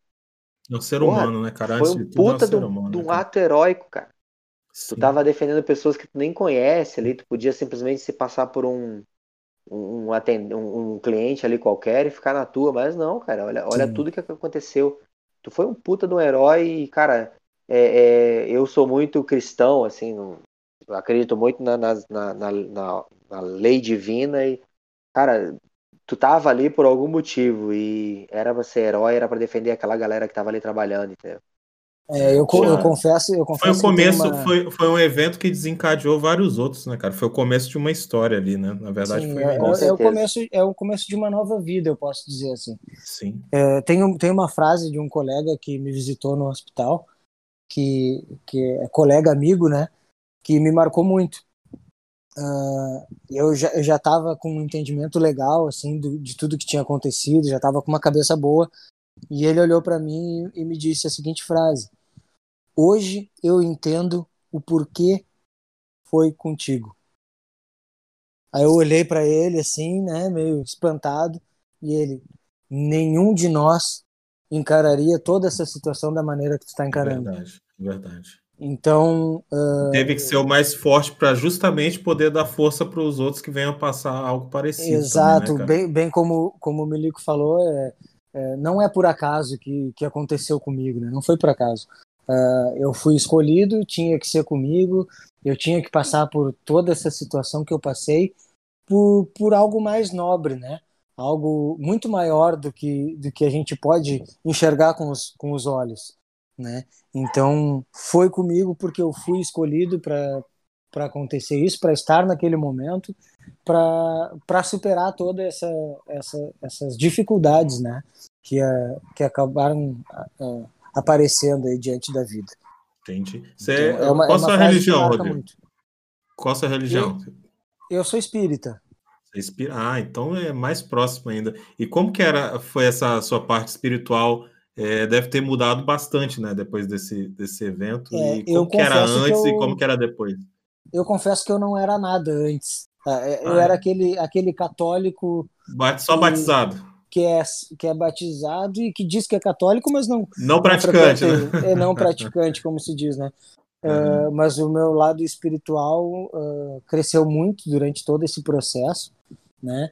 Eu, eu tive algumas oportunidades, assim, de, de ter um entendimento uh, além da, da carne, né? Além do, do físico, eh, que me fizeram entender todo esse processo e que e principalmente né que me fizeram uh, entender e aprender a curtir o processo né? foi uma experiência que eu, que eu pude viver intensamente cada minuto cada detalhe uh, para poder chegar no, no, que eu tô hoje e no, e no, que eu vou estar daqui um dois dez anos enfim né? é, é um processo que que não se acaba de de crescimento pessoal, eu posso, eu posso dizer assim. Sim. E tu, uma tu, pergunta, tu chegou... uma, uma, pergunta que é meio clichê, mas não tem como não fazer para você, né? É, é, é, qual foi a importância da sua família nisso? Que a gente fala muito da importância da família, a gente tenta. Que hoje a gente vive em uma situação que a família vive sobre, sobre ataque, né? Todo mundo quer destruir a família, quer de todo Caralho, modo desvirtuar, né? Então, Pô, eu cara, acho. É, não tinha que ter dupla perfeita pra fazer esse pod, cara, porque eu ia fazer exatamente essa pergunta, cara. Porra, eu até me arrepiei aqui. Eu falei, caralho, filha da puta. Mas não, eu tinha, eu tinha até anotado aqui para fazer, porque, cara, é, o Milico, a gente conversa muito, né, Milico, sobre essas questões de, sim, de família. O Milico passou aí umas coisas, umas situações complicadas agora, até com a perda do sogro dele, que é muito querido para ele. Até, até eu já tinha afinidade, o tanto que ele é, falava do, do, sogro dele, de tudo, entendeu? E eu vejo assim que é muito forte o laço dele. Com, eu, eu hoje eu não tenho não tenho filho, não, não assim eu sinto falta até dessa, de, dessa questão familiar, entendeu? Mas eu valorizo muito, né? Vendo a sua história, vendo, imaginando assim nos bastidores tudo que deve ter acontecido, não tem como não te fazer essa pergunta, né? Qual foi a importância da família? Até para quem não valoriza a família, tentar é, ver no seu exemplo aí até uma forma de voltar atrás e entender esse valor. Sim. Então, para uma pergunta clichê, eu vou começar com uma resposta clichê, né? A, a família foi muito importante. Muito mas não vai ficar só nessa frase, tá? Pode ficar tranquilo, Turbante, que não vai ficar só nessa frase. Uh, eu, eu posso te dizer que assim, ó, se não fosse a família, eu possivelmente não teria, não estaria onde estou hoje, eu não, não teria conseguido uh, entender da maneira que eu entendi todo esse processo, porque inicialmente vocês bem vão lembrar, que, que eu disse que eu não, podia, não poderia me entregar por conta de não deixar a minha esposa aqui, sim, né? Sim. É, lá naquele momento. Então, a, o papel da família já, já começa aí, nesse, nesse início, né? E é, cabe, cabe ressaltar que a minha mãe e a minha esposa ficaram os quatro meses que eu passei por todo esse processo no hospital, elas passaram comigo. Elas não arredaram o pé um dia sequer. Tá? Uh, a minha irmã ficou uh, o primeiro mês todo, todo junto no hospital também. Que isso eu tenho que agradecer também ao Hospital da Brigada Militar que, que disponibilizou que elas ficassem junto comigo, né? Ficaram três acompanhantes comigo e por conta de, do trabalho, ela precisou retornar para Rio Grande, enfim. É, mas ela passou o primeiro mês todo lá comigo. E, e, e, foi um papel importantíssimo também da família da, da minha esposa, que na época ainda era noiva, né? E, os meus sogros, a, a, minha cunhada, o esposo dela também, uh, eles estavam presentes diariamente. Diariamente, eles todos, todos os dias, uh, quando abria o horário de visita, eles estavam lá. Então era até uma, uma briga no horário de visita, porque tinha que dividir entre todo mundo, né? Tinha... uma briga boa, né? É, não, não é Ficava família, se né? achando o lindão da balachita lá. É, Nossa, se for brigando lá, briga. Aí o, o cara tem que ter as manhas, né? Aí eu fazia amizade com a enfermeira lá da, da UTI, do andar, para poder liberar um tempinho a mais, porque tinha muita gente. Daí, eu confesso que fui beneficiado em vários momentos pela, pela amizade que eu tinha com, com os enfermeiros lá da, do hospital. Ah, então eu acho que quando aquela, aquela história de você ir render eles no começo, final de plantão, era fazer tudo parte de uma estratégia, né? Era, você já estava pensando... De certa forma, um agradecimento, já né? Tava, é, já tá... Tô brincando. É, então, mas é, voltando, né? A família foi importantíssima, importantíssima. Assim, eu, sem eles, eu, eu com certeza não, não estaria aqui conversando com vocês, dividindo toda essa história com, com o público que está escutando aí, uh, porque, cara, assim, desde, desde o, o, a presença física até mesmo o momento que eu, que eu gostaria de comer um, um arroz com bife, sei lá, né? E, aí o hospital não tinha, era aquela comida de hospital e, e eu pedia para minha sogra, por exemplo, eu mandava um WhatsApp, bah, olha, faz um, um arroz e um bife para mim porque eu tô com vontade de comer. E ela ia lá e, e me levava o arroz com bife, entendeu?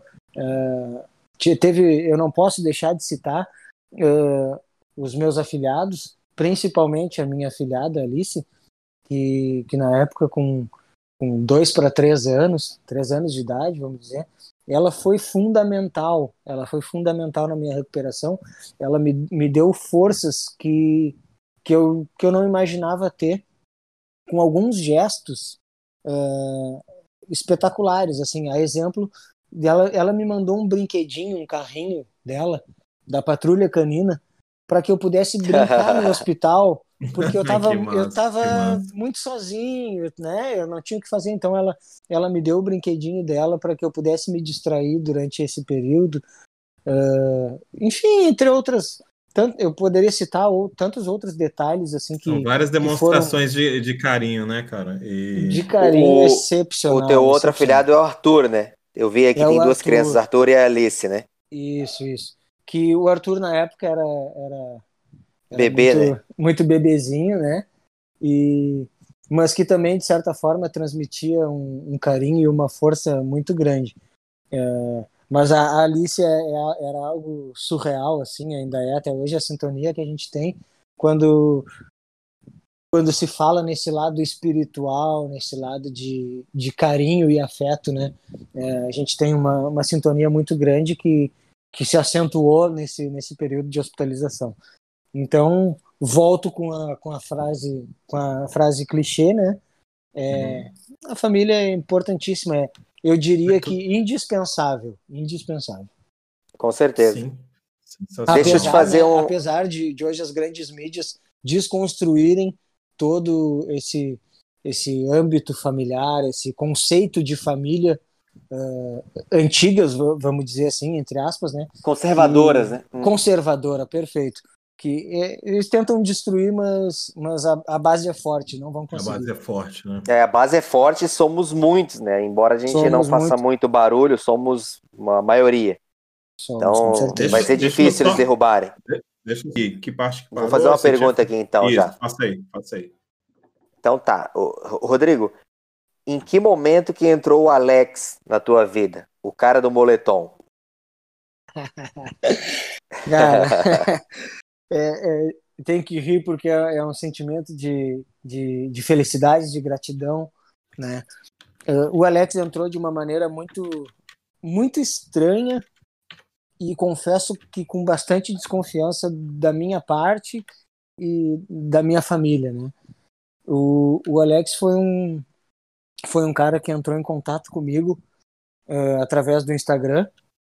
As minhas redes sociais acabaram ficando bem, bem expostas, né, devido à a, a, a, repercussão que houve no caso, né, e, e o Alex me mandou uma mensagem, uh, aliás, comentou até numa foto minha, pedindo para eu chamar ele no, no direct, que ele queria falar comigo, e, e aí fiz esse contato, e ele, e ele me ofereceu um moletom Uh, na época, eu, eu na, no dia da ocorrência, eu, eu utilizava um moletom uh, da marca do Valentino Rossi e, e ele vendia esse, esse tipo de material. E ele entrou em contato comigo querendo me, me dar um moletom uh, como forma de gratidão pelo, pelos serviços prestados, vamos dizer assim. Eu, de imediato, eu agradeci, disse que não precisava ele se incomodar com isso, que que, que eu, eu, eu sentia grato pela, pela, pela maneira que ele queria me agradecer, né? É, mas que não, não, não gostaria de aceitar. E ele insistiu, ele insistiu. E depois de toda essa situação, não, não tinha como ser diferente de eu ter uma grande desconfiança com qualquer pessoa que tentasse se aproximar, né? Qualquer desconhecido Sim. que tentasse se aproximar. E, e confesso que fui imediatamente uh, no Consultas Integradas para pesquisar quem era esse, esse cidadão, né? Eu fui, fui ver os antecedentes criminais dessa pessoa e, e, vi que realmente não, ele não possuía nada que, que fosse de encontro com, com, a, com os meus preceitos morais, né? E... Sim. É, o que, o que na verdade é um praxe, né, na vida de vocês. É, é, é, é praxe, com certeza, na vida do policial. a gente costuma brincar que o policial consulta até a, a namorada antes de pedir namoro, né? Placa de carro, né? É. o sogro, a sogra. Tem que fazer uma, uma pesquisa boa sempre. Mas aí é, o, o Alex insistiu muito em, em ir me visitar e, e, me presentear com, com um moletom, até que, que eu cedi, né? Com, pedi o auxílio do meu sogro, que também é, é, é policial, é policial civil, que ele, que ele estivesse presente no momento, né? Por, por conta Sim. da segurança. E o Alex foi lá, me levou um moletom de presente.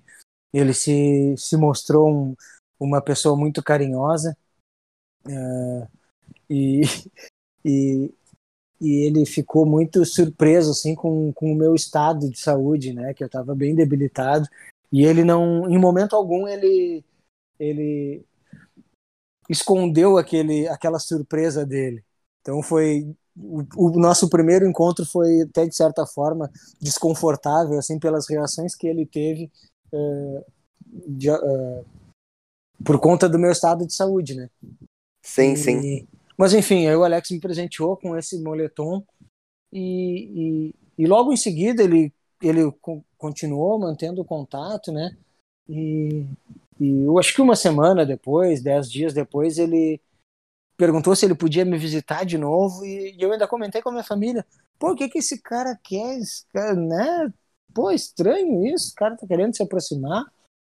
Enfim, o Alex foi me visitar de novo e de novo e de novo e, acabou se, se tornando um, uma pessoa também muito importante na, na minha recuperação, tanto ele quanto o filho dele a esposa, uh, porque eu passei a conversar com ele pelas redes sociais, ali pelo WhatsApp e tal, e em alguns momentos eu dizia para ele, alguns momentos que eu não queria abrir para minha família, que eu estava mais para baixo, né, uh, ah, para manter aquela uh, não digo nem a casca, mas para manter uma, uma, harmonia, né, no ambiente. Sim eu acabava para ser um alicerce, né, forte.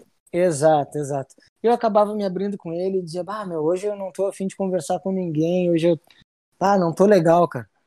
Aí daqui a pouco o Alex chegava no hospital e me botava na cadeira de rodas e não, vamos lá pro pátio que tu tem que pegar um sol, tu tem que sair, tu tem que tem que melhorar o teu astral.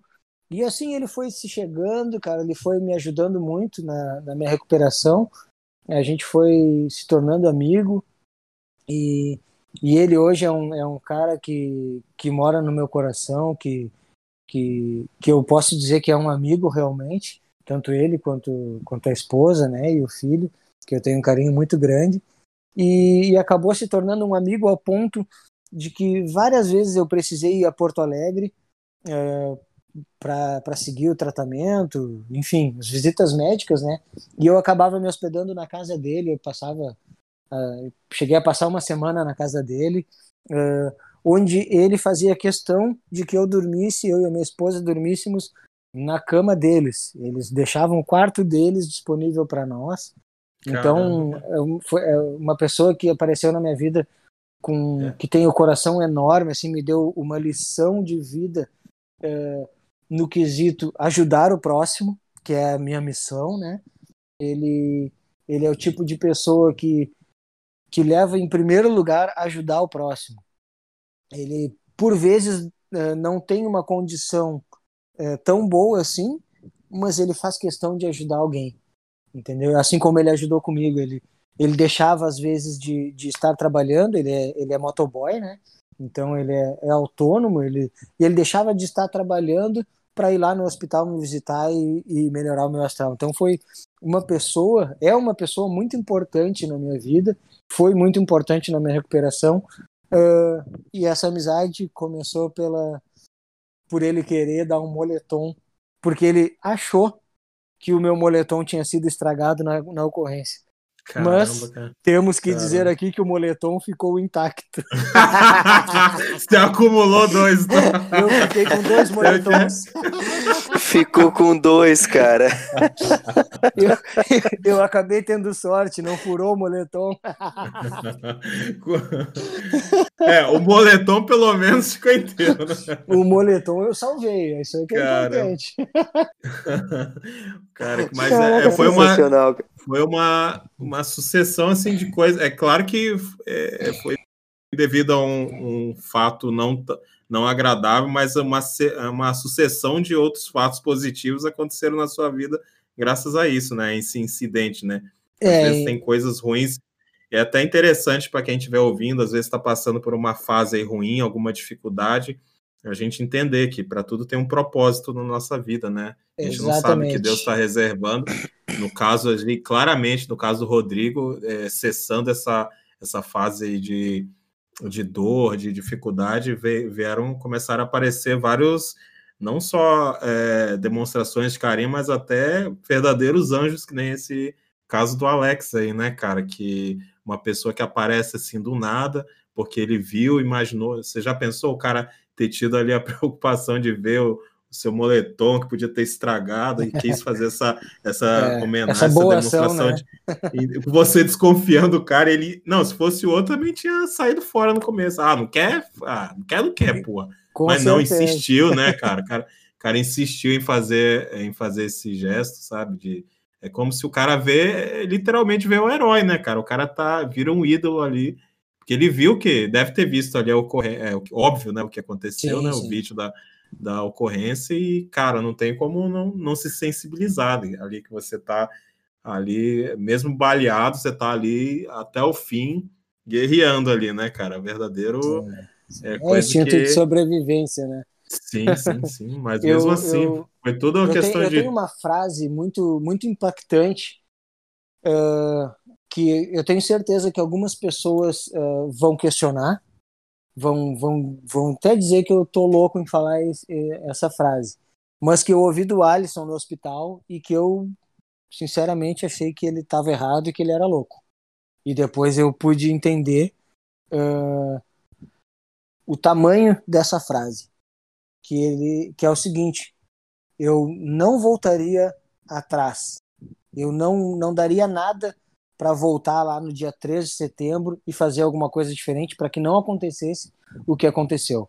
Eu faria tudo igual de novo para passar por tudo que eu passei de novo, por todo esse processo, porque eu ganhei muito mais do que perdi. Sim, eu posso sim. dizer que eu só perdi a minha perna, mas sim. eu ganhei muita coisa. Eu ganhei a minha vida cresceu de forma absurda, absurda, absurda. Então, eu ganhei amigos, eu ganhei anjos, eu ganhei família, porque a família se aproximou ainda mais, né? Uh, enfim, eu ganhei uma vida nova e uma vida muito melhor do que a vida que eu tinha. Legal, cara, legal. E eu aposto que a sua, a sua relação familiar, a relação com os amigos, com próprios companheiros de fardo lá, deve ter virado algo muito mais intenso, né? Que de repente poderia estar hoje numa num, num, num clichêzinho aí de trabalho, de, de, família, de tudo, mas aposto que deve ter ficado algo muito mais intenso, muito mais prazeroso, né? Com certeza, com certeza. As, as relações uh, se estreitaram, né? Elas ficaram muito mais fortes, muito mais íntimas. Uh, confesso que algumas uh, não poderia ser diferente. Algumas pessoas que, que eu achava que eram próximas, que eram realmente amigas, elas acabaram demonstrando que não eram realmente tão próximas. Uh, mas em contrapartida, eu, eu tive ganhos de amizades e, e, e de pessoas uh, muito maior, é. assim. Por outro lado, tinha pessoas que você nem sabia que existiam e substituíram, né? Essa é, o lugar dessas pessoas que você descobriu que não que é, exatamente. não, não mas e sem, e sem rancor nenhum né? Sem sim, mágoa sim, nenhum. Isso sim. isso é um processo natural da vida que nos é momentos é livramento difíceis... na verdade. É, exatamente. Não, eu, eu não digo nem só livramento cara. Eu digo também que é, é difícil para as outras pessoas. Até mesmo para quem gosta é, ah. gosta de você que era amigo deve ser muito difícil ver numa situação dessa. Eu acredito até que tem as pessoas que tenham se afastado afastado, não, não propriamente dizendo se afastado, mas é porque é, é, é, sabe, deve ser, deve ser doloroso e deve ser difícil ver é, na situação que você passou Sim. por um tempo, né? É, tem gente que não sabe nem o que falar. O próprio rapaz que foi levar o moletom para você, você disse que quando ele chegou, que viu o seu estado, que ele mesmo é, não conseguia esconder ali a, a, a reação dele, é. a gente vê daquele jeito, né? Exatamente. Então, então é um momento que até as pessoas próximas, às vezes, é, é, é claro que a família, mais, mais, a pessoa mais próxima ali, não, não, pensa, né? Ele vai e age, né? Você está precisando, Sim. vai, mas os amigos muitas vezes realmente não sabem nem como se portar numa situação dessa, que não sabe é, o que é... falar, sabe como agir. Mas amigo raiz não, não, é abandona, cara. Amigo Sim, raiz é aquele. Eu, tipo, é que, foi o que eu acabei de falar. A família mesmo não pensa, ela só age. Entendeu? A família não, é, a família, a família não vai abandonar nunca, mas tem os amigos raiz ali que tu acha que às vezes é um amigo raiz e o cara não, não, o cara, quando vê, tu tá na merda, ele some. O tal do amigo do copo tal. Amigo raiz é aquele cara que, quando tu vê, ele tá na tua porta. Ô, abre a porta aí, arrombado. O cara tá na tua porta, tá na tua casa, pô. Entendeu? Quando tu tá na merda, ele é o primeiro que tá ali. Ele, ele te viu entrar na merda, entendeu? Muitas vezes entrou na merda junto contigo. Então, esses aí Exato. não somem, pô. Entendeu? Tem Exatamente. esse e, esse amigo raiz muitas vezes vai, fica longe de ti por anos, sei lá, foi transferido para outra cidade. então o nosso nosso pod tá tá assim, ó, tá perfeito, porque eu ia falar exatamente isso. O amigo de verdade ele não precisa estar presente diariamente. Ele pode por vezes até ficar anos sem falar contigo, mas na hora da merda, como tu bem disse, é ele que vai estar presente. Sim. Exatamente. Sim. Exatamente. Mas vamos ah, lá. Vamos lá. A, a, a, como é que foi depois que tu deu aquela recuperada, que tu se tornou um novo homem, e tu pensou, pô, vou fazer umas paradas diferentes. Como é que foi isso? A parada diferente, tipo, ah, vou, vou fazer esporte, vou, sei lá. Ah, então, eu, eu, eu, desde, desde criança, desde os meus cinco anos de idade, eu, eu pratico esporte. Sempre fui um praticante do, dos esportes e, e um amante dos esportes, né? E, e eu, quando eu, eu fui para Porto Alegre, né, para o hospital da brigada, eu brincava com os enfermeiros, dizendo que, que eu ia amputar a perna, que eu sabia que eu ia amputar, algo me dizia que, que eu acabaria nessa situação de amputar. E, e, eu brincava, ah, mas eu vou amputar, mas eu vou ser um atleta paralímpico. Vocês vão me ver lá na Paralimpíada. Eu acabava brincando com, com essa situação, né? E, e aí o Alisson, como, como eu disse anteriormente, quando ele foi me visitar, ele, ele mostrou que ele praticava natação, praticava o atletismo, e, e ele acabou me, me levando numa das minhas idas a Porto Alegre. Uh, ele acabou me levando para conhecer a Associação Esporte Mais, que, que tem uma parceria com o Grêmio Náutico União uh, de natação paralímpica. Então, eu, eu conheci o projeto, e de imediato fui convidado pela diretora esportiva e, e treinadora de natação uh, ah, para compor a equipe de natação paralímpica do Grêmio Náutico União. E, e eu ainda não podia é, praticar esporte, porque eu ainda estava com a, com a bolsa de colostomia, né? E tão logo eu, eu, eu fiz a cirurgia de retirada da bolsa, eu entrei em contato, aliás, na verdade já, já tinha o contato, né? Uh, mas aí eu, eu comecei a, a, assim que tive liberação médica, a treinar natação. Eu já, eu antes da amputação, eu já, já tinha tido experiência de natação. Eu, eu fui salva-vidas da, da corporação durante nove anos e então eu já tinha uma certa um certo conhecimento de natação, né? E, então comecei a praticar natação. Uh, hoje é, é, o esporte que eu pratico uh, e, e é o esporte que talvez me leve a uma Paralimpíada. Eu, esse sonho é um, é, é um sonho de, de toda pessoa que pratica algum esporte é estar numa Olimpíada, no meu caso numa Paralimpíada, né? Então eu tenho alguns projetos aí futuros que, que podem podem ser apresentados em breve. Ainda é algo que eu, que eu deixo na caixinha de surpresas, mas a natação hoje é, o, é o esporte que eu pratico, é o esporte que eu treino diariamente e, e tenho grandes ambições aí dentro do, dentro do esporte. Legal. Cara, que legal, velho. E, Pô, já pensou, brother?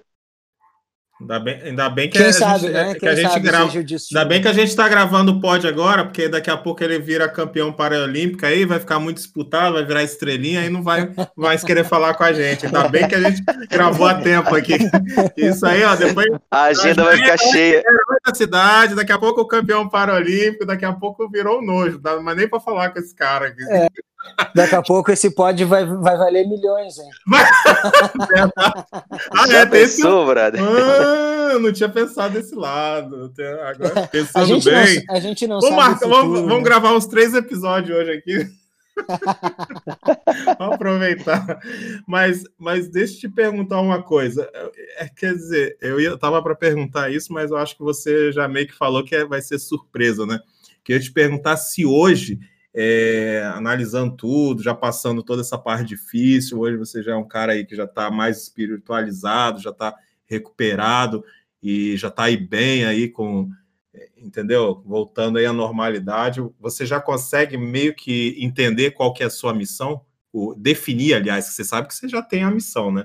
Mas definir, assim, é, o que vai ser, eu não sei se eu entendi, é, meio que entendi que vai ser algo relacionado aí à, à natação, ou, ou de repente até nessa área aí das próteses, né, cara, que eu imagino que dê para fazer um trabalho. Eu sempre vejo na TV é, pessoas assim que passaram por situações semelhantes, que aí sente na pele exatamente isso aí, que nem você sentiu de desse susto, né? Que eu, eu mesmo, mesmo já tendo visto reportagens sobre isso, né?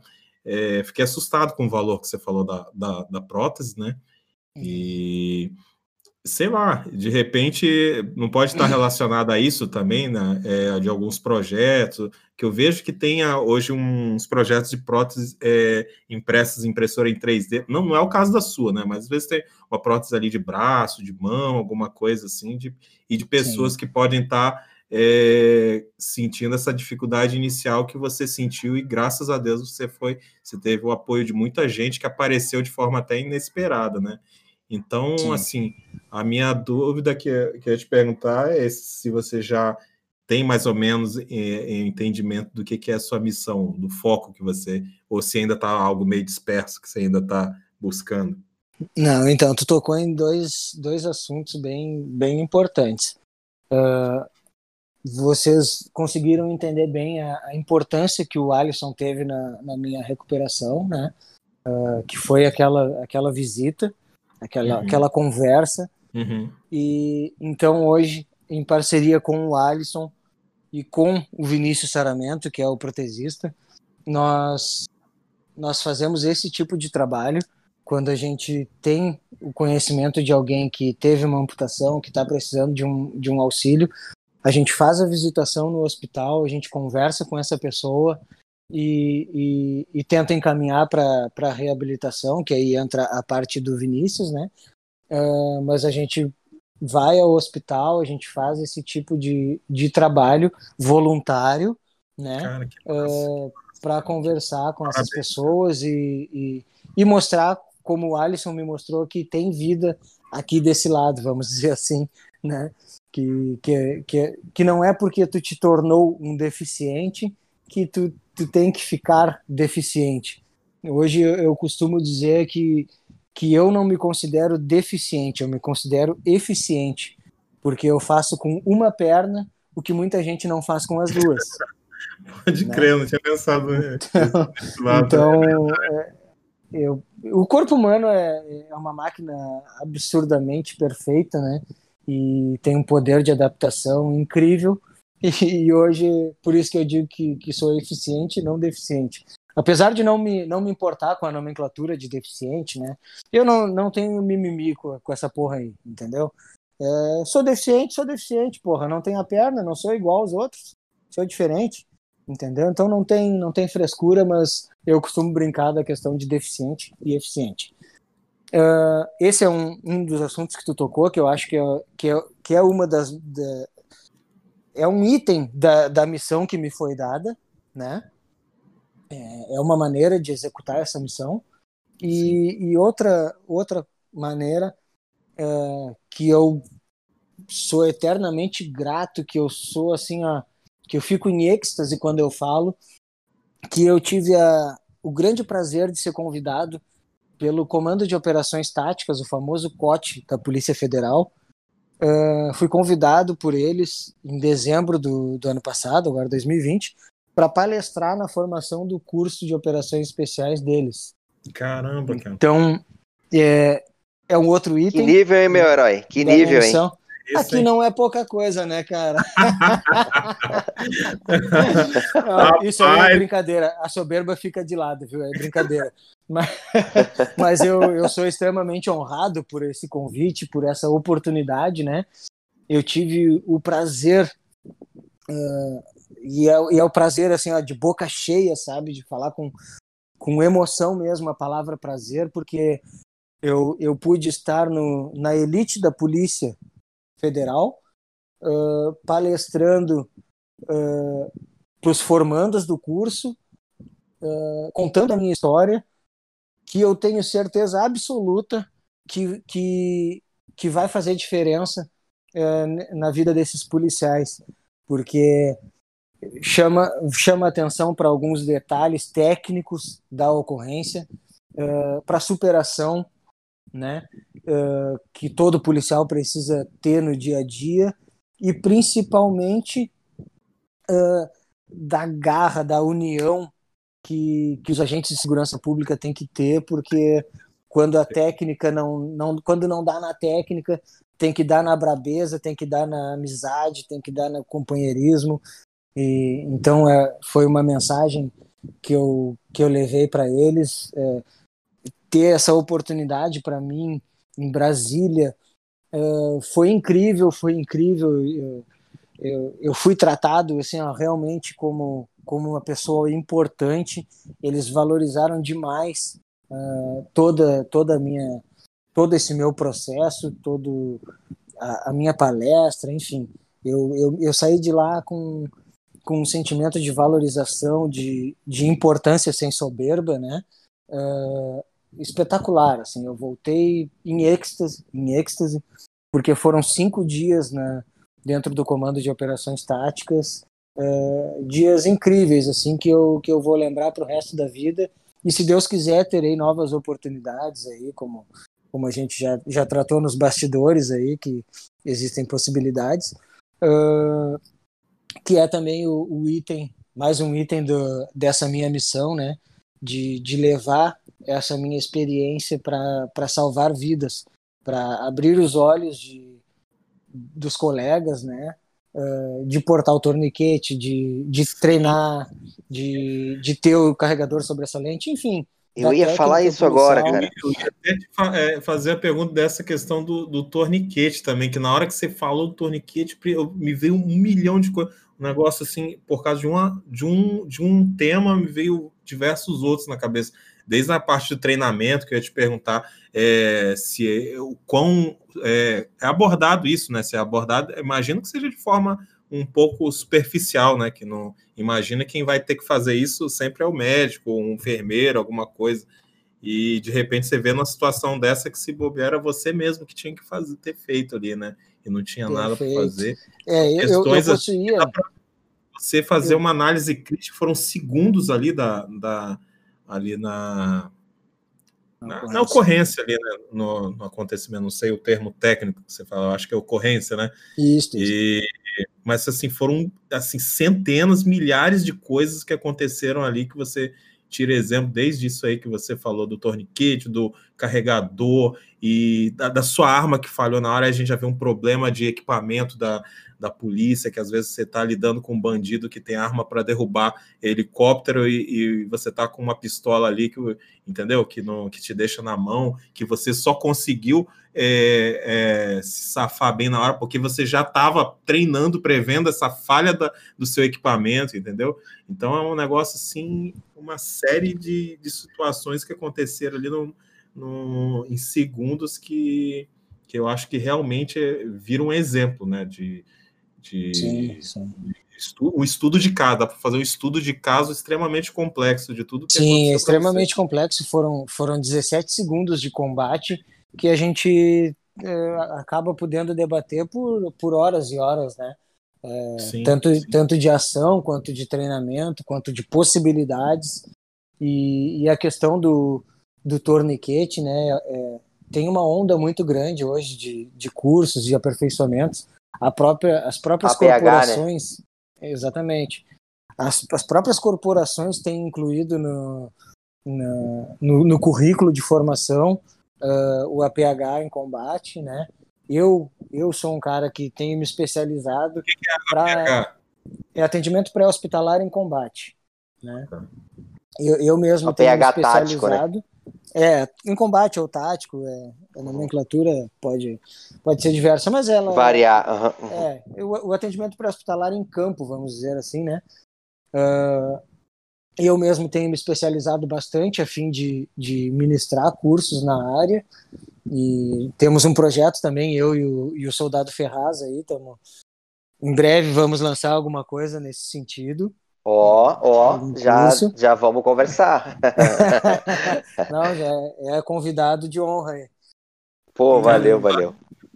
Eu estou impressionado. Quanto mais você fala, e, e assim, é, a densidade de, de acontecimentos, de, de coisas que vieram a partir desse, desse incidente que no começo é, é, parecia que só trágico. ia ser trágico, né, que só ia ter coisa negativa, mas o saldo de coisas positivas esmagou ali o, o acontecimento negativo, né, cara? Perfeito. É... E eu vou deixar para ti responder, né, Turbante? Tu acha que eu gostaria de voltar à vida que eu tinha antes? Não sei não, hein, cara. Ainda mais agora. Ainda, você falou de que perde, só perdeu a perna, mas tu ganhou uma do Robocop aí, cara, com uma dessa aí, uma, uma canelada. tem, tem grandes vantagens, tu sabe? Imagina, velho, hoje... jogar um futebol aí, o zagueirão com a canela dessa, velho. Ele nunca mais vai bater com, com o dedinho na, na quina do móvel. Então, cara, sabe, vocês sabem que hoje. Pô, tem... aí, acho que veio lá das indústrias Stark, velho, do, do, Tony Stark. é o título da Hoje em dia tá. Hoje em dia tá na moda dizer que tem lugar de fala ou não tem lugar de fala, né? Ai, palhaçada, e... né? Palhaçada. É, é, é um, Falar isso, mimimi, né? Vou apertar o botãozinho aqui. Né? Mas, mas então, assim, eu não me importo com as brincadeiras, né? E, e, e muito pelo contrário, eu faço as brincadeiras. E, e como tenho poder de fala, eu vou falar algumas coisas que, que têm vantagem. Primeiro. Primeiro. Aquela vozinha, Melico, acho que é. Sei não, hein? Vai lá. lugar de fala, diga. Eu tenho Nossa, 50%. paradas diferentes, né? Eu tenho 50% a menos de chulé. Ah, é. é. para começar. Depois, outra coisa. Não dói se eu bater Ai, com o dedinho na quina da cama. Né? Ah, tá, mas sim, em compensação, sim. arranca a perna da cama. sim, sim. Só que tem uma, tem uma grande desvantagem. Se faltar luz, eu tô fudido. Por quê? Porque a minha prótese eu tenho que carregar na, na bateria. Não, mas aí tem uma bateria, né, cara? Que ela aguenta o tempo. Então, aí, né? a, a bateria. Dura... um apagão cada dia sem energia. Exato, exatamente. A bateria dura no máximo dois dias. Ah, tá, mas dá. Cara, não, agora, agora eu buguei. Mas se eu tivesse agora eu buguei. lá em Manaus, eu tava. Minha personalidade não deve estar faltando dinheiro para pagar a energia. Não, peraí, agora eu buguei. A, tu, a tua prótese, ela precisa de, de energia? Sim, ela, ela é eletrônica, ela tem uma bateria, porque ela tem um microprocessador que, que ajuda nas, nas. Como é que eu vou dizer? No movimento. Assim? Não, é, não é exatamente no movimento, mas na, na alternância de velocidade. É... Previsão do tempo, ah, atualizar. Que da hora. Cara, eu, eu, consigo ver o nível de bateria no aplicativo no celular. Eu, eu mexo no, no modo. No modo no celular. É, é quase o Robocop. Bah, que da hora, velho. O cara cima de blitz, é, treme, é, vibra prótese, as coisas tudo bem no aplicativo. Sim, cara, sim. Agora tu, mas tu falou brincando, tu falou brincando, a minha prótese vibra quando tá acabando a bateria. Caralho, que doideira, velho. Cara, é, tá, é tipo aquele filme do terno só. de 2 milhões de dólares. Tipo isso. Mas olha só, ô Milico, escuta essa. O Turbante tá gostando tanto da prótese que eu acho que eu vou arrancar a perna dele Sai pra ele usar uma prótese. Eu não sei se eu tenho, eu não sei se eu tenho amigo suficiente para cuidar de mim e fazer uma vaquinha dessa, não. Você, você é um cara muito querido. A gente no podcast aí acaba sendo odiado. Desperdiça fazer campanha para derrubar a minha vaquinha. Não, e uma, uma, das, uma das funções que eu vi aqui é que tu pode usar para fazer tiro de, de fuzil, né? Tiro de precisão. Caralho, eu vi essa foto ali. que da hora, cara. meu. Cara, essa foto aí, ela teve uma repercussão muito grande. Ela rodou o Brasil aí também. Não sei se, se foi para fora do Brasil, mas ela teve uma repercussão bem, bem forte. que da hora, velho, que da hora. Eu vi isso aí, ah. cara. Tô ela aberta aqui. para quem não viu, né, quiser, quiser ver essa foto aí, ela tá no meu Instagram. Ah, é, a gente vai até deixar aí na descrição, que é Rodrigo Underline Davis, Davis, é, Davis Underline. D-E-W-E-S Underline de novo. Rodrigo Underline D-E-W-E-S Underline. Mas a gente deixa Isso na descrição aí. Pro pessoal, o pessoal que, que for lá ver a foto tem que comentar lá na foto dizendo que, que ouviu Cara, aqui no, no pod, né? O cara colocou aqui, é Robocop, Rodrigo. O Coduarte aqui falou: Isso é o Robocop. Isso! é a minha sogra, minha sogra. Ah, é sogra? ah, é verdade. Cliquei aqui nela. Cara, Cara isso que, é... História, mas é, é, assim, tem que levar na esportiva, tem que levar na brincadeira, porque fica mais leve, né? Não, claro, e, e outra certeza. coisa, outra coisa, pô, acabei de conhecer, devia estar tá tomando mais cuidado com as brincadeiras, mas, pô, você passa isso pra gente. É, conversando Sim. com você, você passa assim, uma tranquilidade, uma serenidade quanto a esse assunto que dá para ver que você realmente consegue seguir a vida normal, cara. Que realmente você está é, é, usufruindo das, da, da, das oportunidades que apareceram após o incidente, né? De tudo isso, de, do exemplo aí que você virou, entendeu? E não só é, dessa questão da parte positiva, dos cursos, de tudo que você está dando, mas da própria, do próprio incidente, que nem eu falei que foi muito denso ali o, o nível de, é, de informações dele, né, cara? De tudo ali que, que você enfrentou sozinho ali naquele momento, né? E que dá para virar um longo estudo de caso ali, só olhando aqueles 17 segundos, você falou, né? De 17 segundos. Dá para fazer estudo de caso para debater anos e anos a fio sobre, sobre o assunto. E Com certeza. Só me, dei, só me dei a liberdade de fazer as piadas, porque realmente você deixa a gente muito confortável falar isso. Não, algum, a, a, depois aciona o teu advogado aquela... para responder o processo. tô ferrado, velho. É por isso que a gente usa pseudônimo para não chegar aos processos. Aí você Vou fugir pro Paraguai. Você manda pro Milico, que você conhece aí. Não, eu fugi pro Paraguai, pro Uruguai aqui, não me acha mais, pô. Eu tô, tô no Rio de Janeiro, não sei o que pode ser pior, velho. Só se chegar o processo, pode terminar de fuder minha Cara, mas... mas vamos lá. Vamos fazer um merchandising agora. Tu criou uma tá. marca, né? então, como, como o Turbante bem falou, eu eu estou aproveitando as oportunidades que, que vem se apresentando, né? E, e acabei no, num momento ósseo, vamos dizer assim, na frente do computador, uh, pensando a representatividade que eu, que eu tinha me tornado, né? Que, que poderia rolar uma marca. E, e acabei criando uma marca e, e já, já temos alguns produtos aí no, no mercado, né? Com, com essa marca que, que graças a Deus aí uma, uma, a galera aí gostou, achou legal. O sinal, o sinal quem entrar no seu Instagram vai ver, né? Que o logo ficou muito show, cara. Muito, muito Exatamente. bacana. Foi você, foi pode... você que criou o, o, logo? Foi, foi. Ai, que massa, cara. Que massa. É, surgiu é, aquelas coisas que surgem assim meio que do nada, né? Vem, e o que, que você tem de, de, produto dessa marca aí? Que você falou que tem os produtos da marca? Então, é, hoje o, o, forte da marca é o boné, né? A gente vende bastante boné aí. E agora para o verão eu, eu, criei o chapéu de palha também, o pessoal usa bastante na praia. Show, e, show. E, e, temos também canecas e, e camisetas. Né?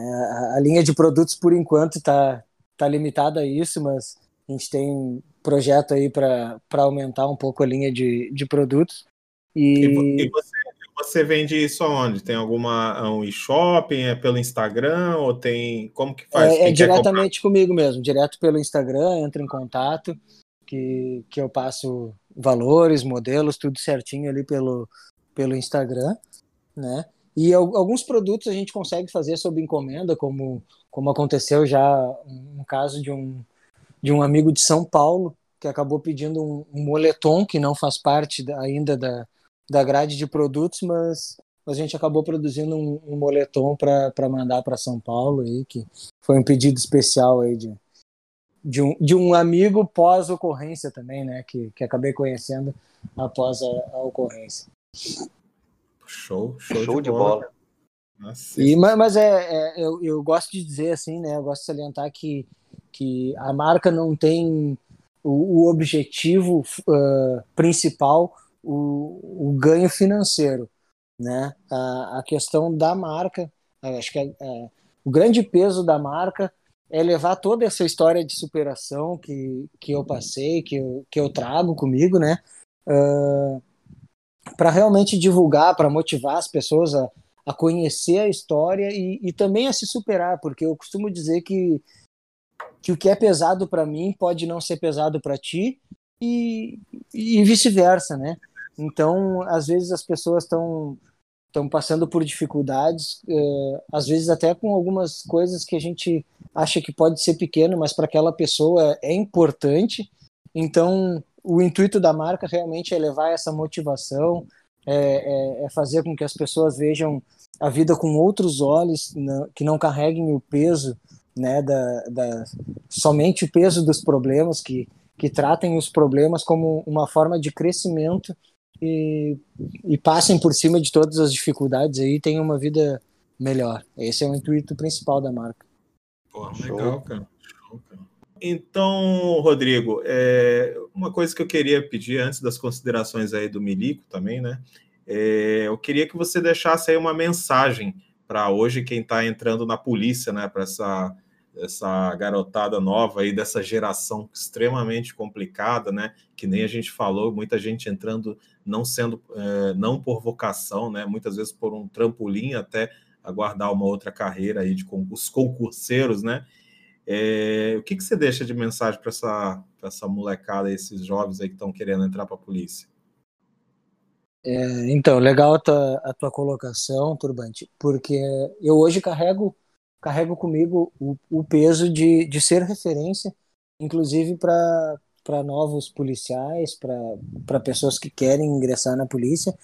E o meu recado, principalmente para quem está pensando em, em usar como trampolim ou como um emprego, né? Porque, como eu falei inicialmente, não, não pode ser tratado como emprego, é uma profissão que existe voca é, exige vocação, tá? Então, o, o meu recado é, é isso, assim, ó, é, é, difícil, é difícil, não é nada fácil ser policial no Brasil, tá? Não, tô me referindo só ao Rio Grande do Sul, é no Brasil, não é nada fácil, requer muita paciência, muita paciência, tá? E principalmente tem que amar o que faz. Se tu não ama o que tu faz, tu acaba te tornando aquele policial que tu critica. Tá? Você acaba então, virando parte do problema, né, em vez da solução. Exatamente. É, a, a, gente, a gente costuma dizer que é, que é muito fácil se acomodar no, quando tu é concursado. Porque tu, tu tem o teu espaço, mesmo tu não fazendo nada, tu vai ter o teu espaço. Mas o importante é tu fazer a diferença. No momento que tu faz a diferença, tu acaba sendo referência para as pessoas que estão chegando e às vezes até para as pessoas que já estão na corporação. Então, o, o, meu pedido de coração é que quem vai ingressar na, na polícia, seja ela qual for, que ame o que faz, porque necessita amor para viver essa profissão. Pô, sensacional, cara. Pô, eu quando eu for visitar o Milico em Rio Grande, eu gostaria muito de ter a honra de poder te conhecer aí, cara, porque a gente faz brincadeira, fiz, eh, faço essas piadas, coisas, mas realmente você, olha, é, fico orgulhoso de ter a oportunidade de passar aí duas horas falando como cara com você. Gostaria muito de passar uma tarde inteira conversando um papo de, é, desse de alto nível que você que você tem, uma puta história.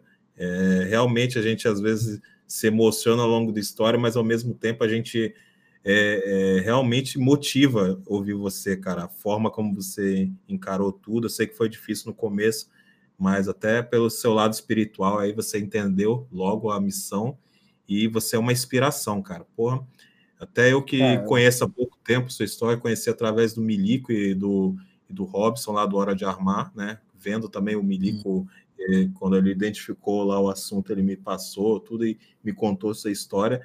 é, realmente já já estava admirando ali, mas conversando com você, vendo assim, primeiro a simpatia de pessoa que você é, assim, porra, sou capaz de gravar aqui 10 horas de podcast nesse nível que a gente está conversando aqui. E, cara, você realmente é um cara iluminado, e disso posso ter, afirmar com toda certeza.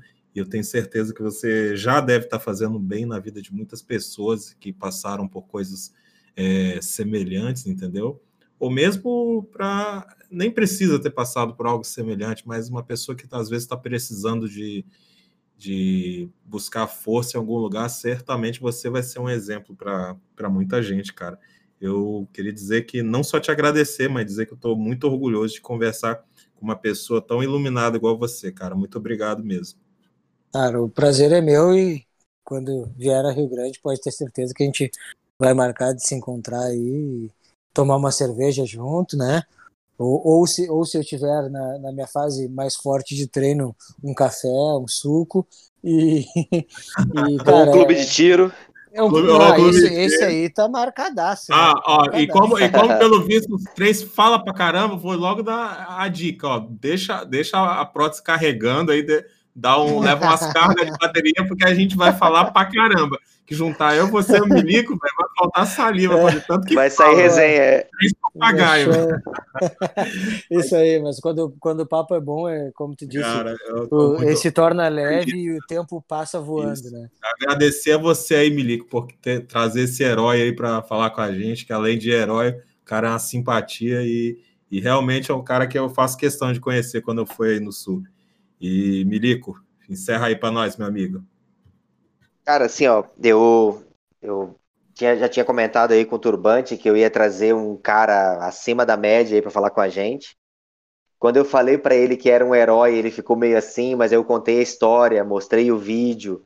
O Robson também do Hora de Armar também entrou no contexto, falou da situação e aí a gente viu que era, mas eu, eu me senti assim, é, é, numa, no momento de, de resguardo, eu falei, pô, não vou chamar o cara agora porque eu estava vendo todo tudo que estava passando. Isso foi lá próximo da tua ocorrência. E eu falei, pô, vou deixar ele engrenar, porque ele vai engrenar. Aí tu engrenou, eu vi agora que tu criou a marca, tal, aquela coisa toda. Aí veio palestra na Polícia Federal, vi tua foto lá escalando a parede em Brasília, eu falei, pô, vou chamar esse cara agora. e assim, ó, Vou, vou, vou, deixar claro aqui, eu não, não conheço o Rodrigo, mas é, como eu sou aqui da cidade, conheço algumas pessoas que conhecem ele. Aí comentei que tinha vontade de trocar uma ideia com ele, todo mundo falou assim, pode chamar o cara, que o cara é, é muito foda. Comentei algumas vezes com a minha esposa aqui, acho que perdi as contas. Pô, tá na hora de chamar o cara lá da, da farmácia. Não, a esposa já tava com ciúme. Eu falei, mas o que, que você tanto quer? E ela chama, ela falava, chama que vai ser legal vocês gravarem com ele. Então... Vocês viram Aí, que eu já cara... até mudei de profissão, eu já não sou mais o policial, eu sou o cara da farmácia. É, é. Virou farmacêutico agora. ah, tá louco, cara. Ai, caramba. Não, cara, mas, mas me é, é, muito, muito obrigado pela, pelas suas palavras aí. Eu, fico é, realmente muito honrado e, e é, foi prazeroso demais essa, essa conversa. E eu fico muito honrado pelas tuas palavras, porque é, a gente consegue sentir quando, que é de coração, que, que, que é com satisfação que, que tu fala isso.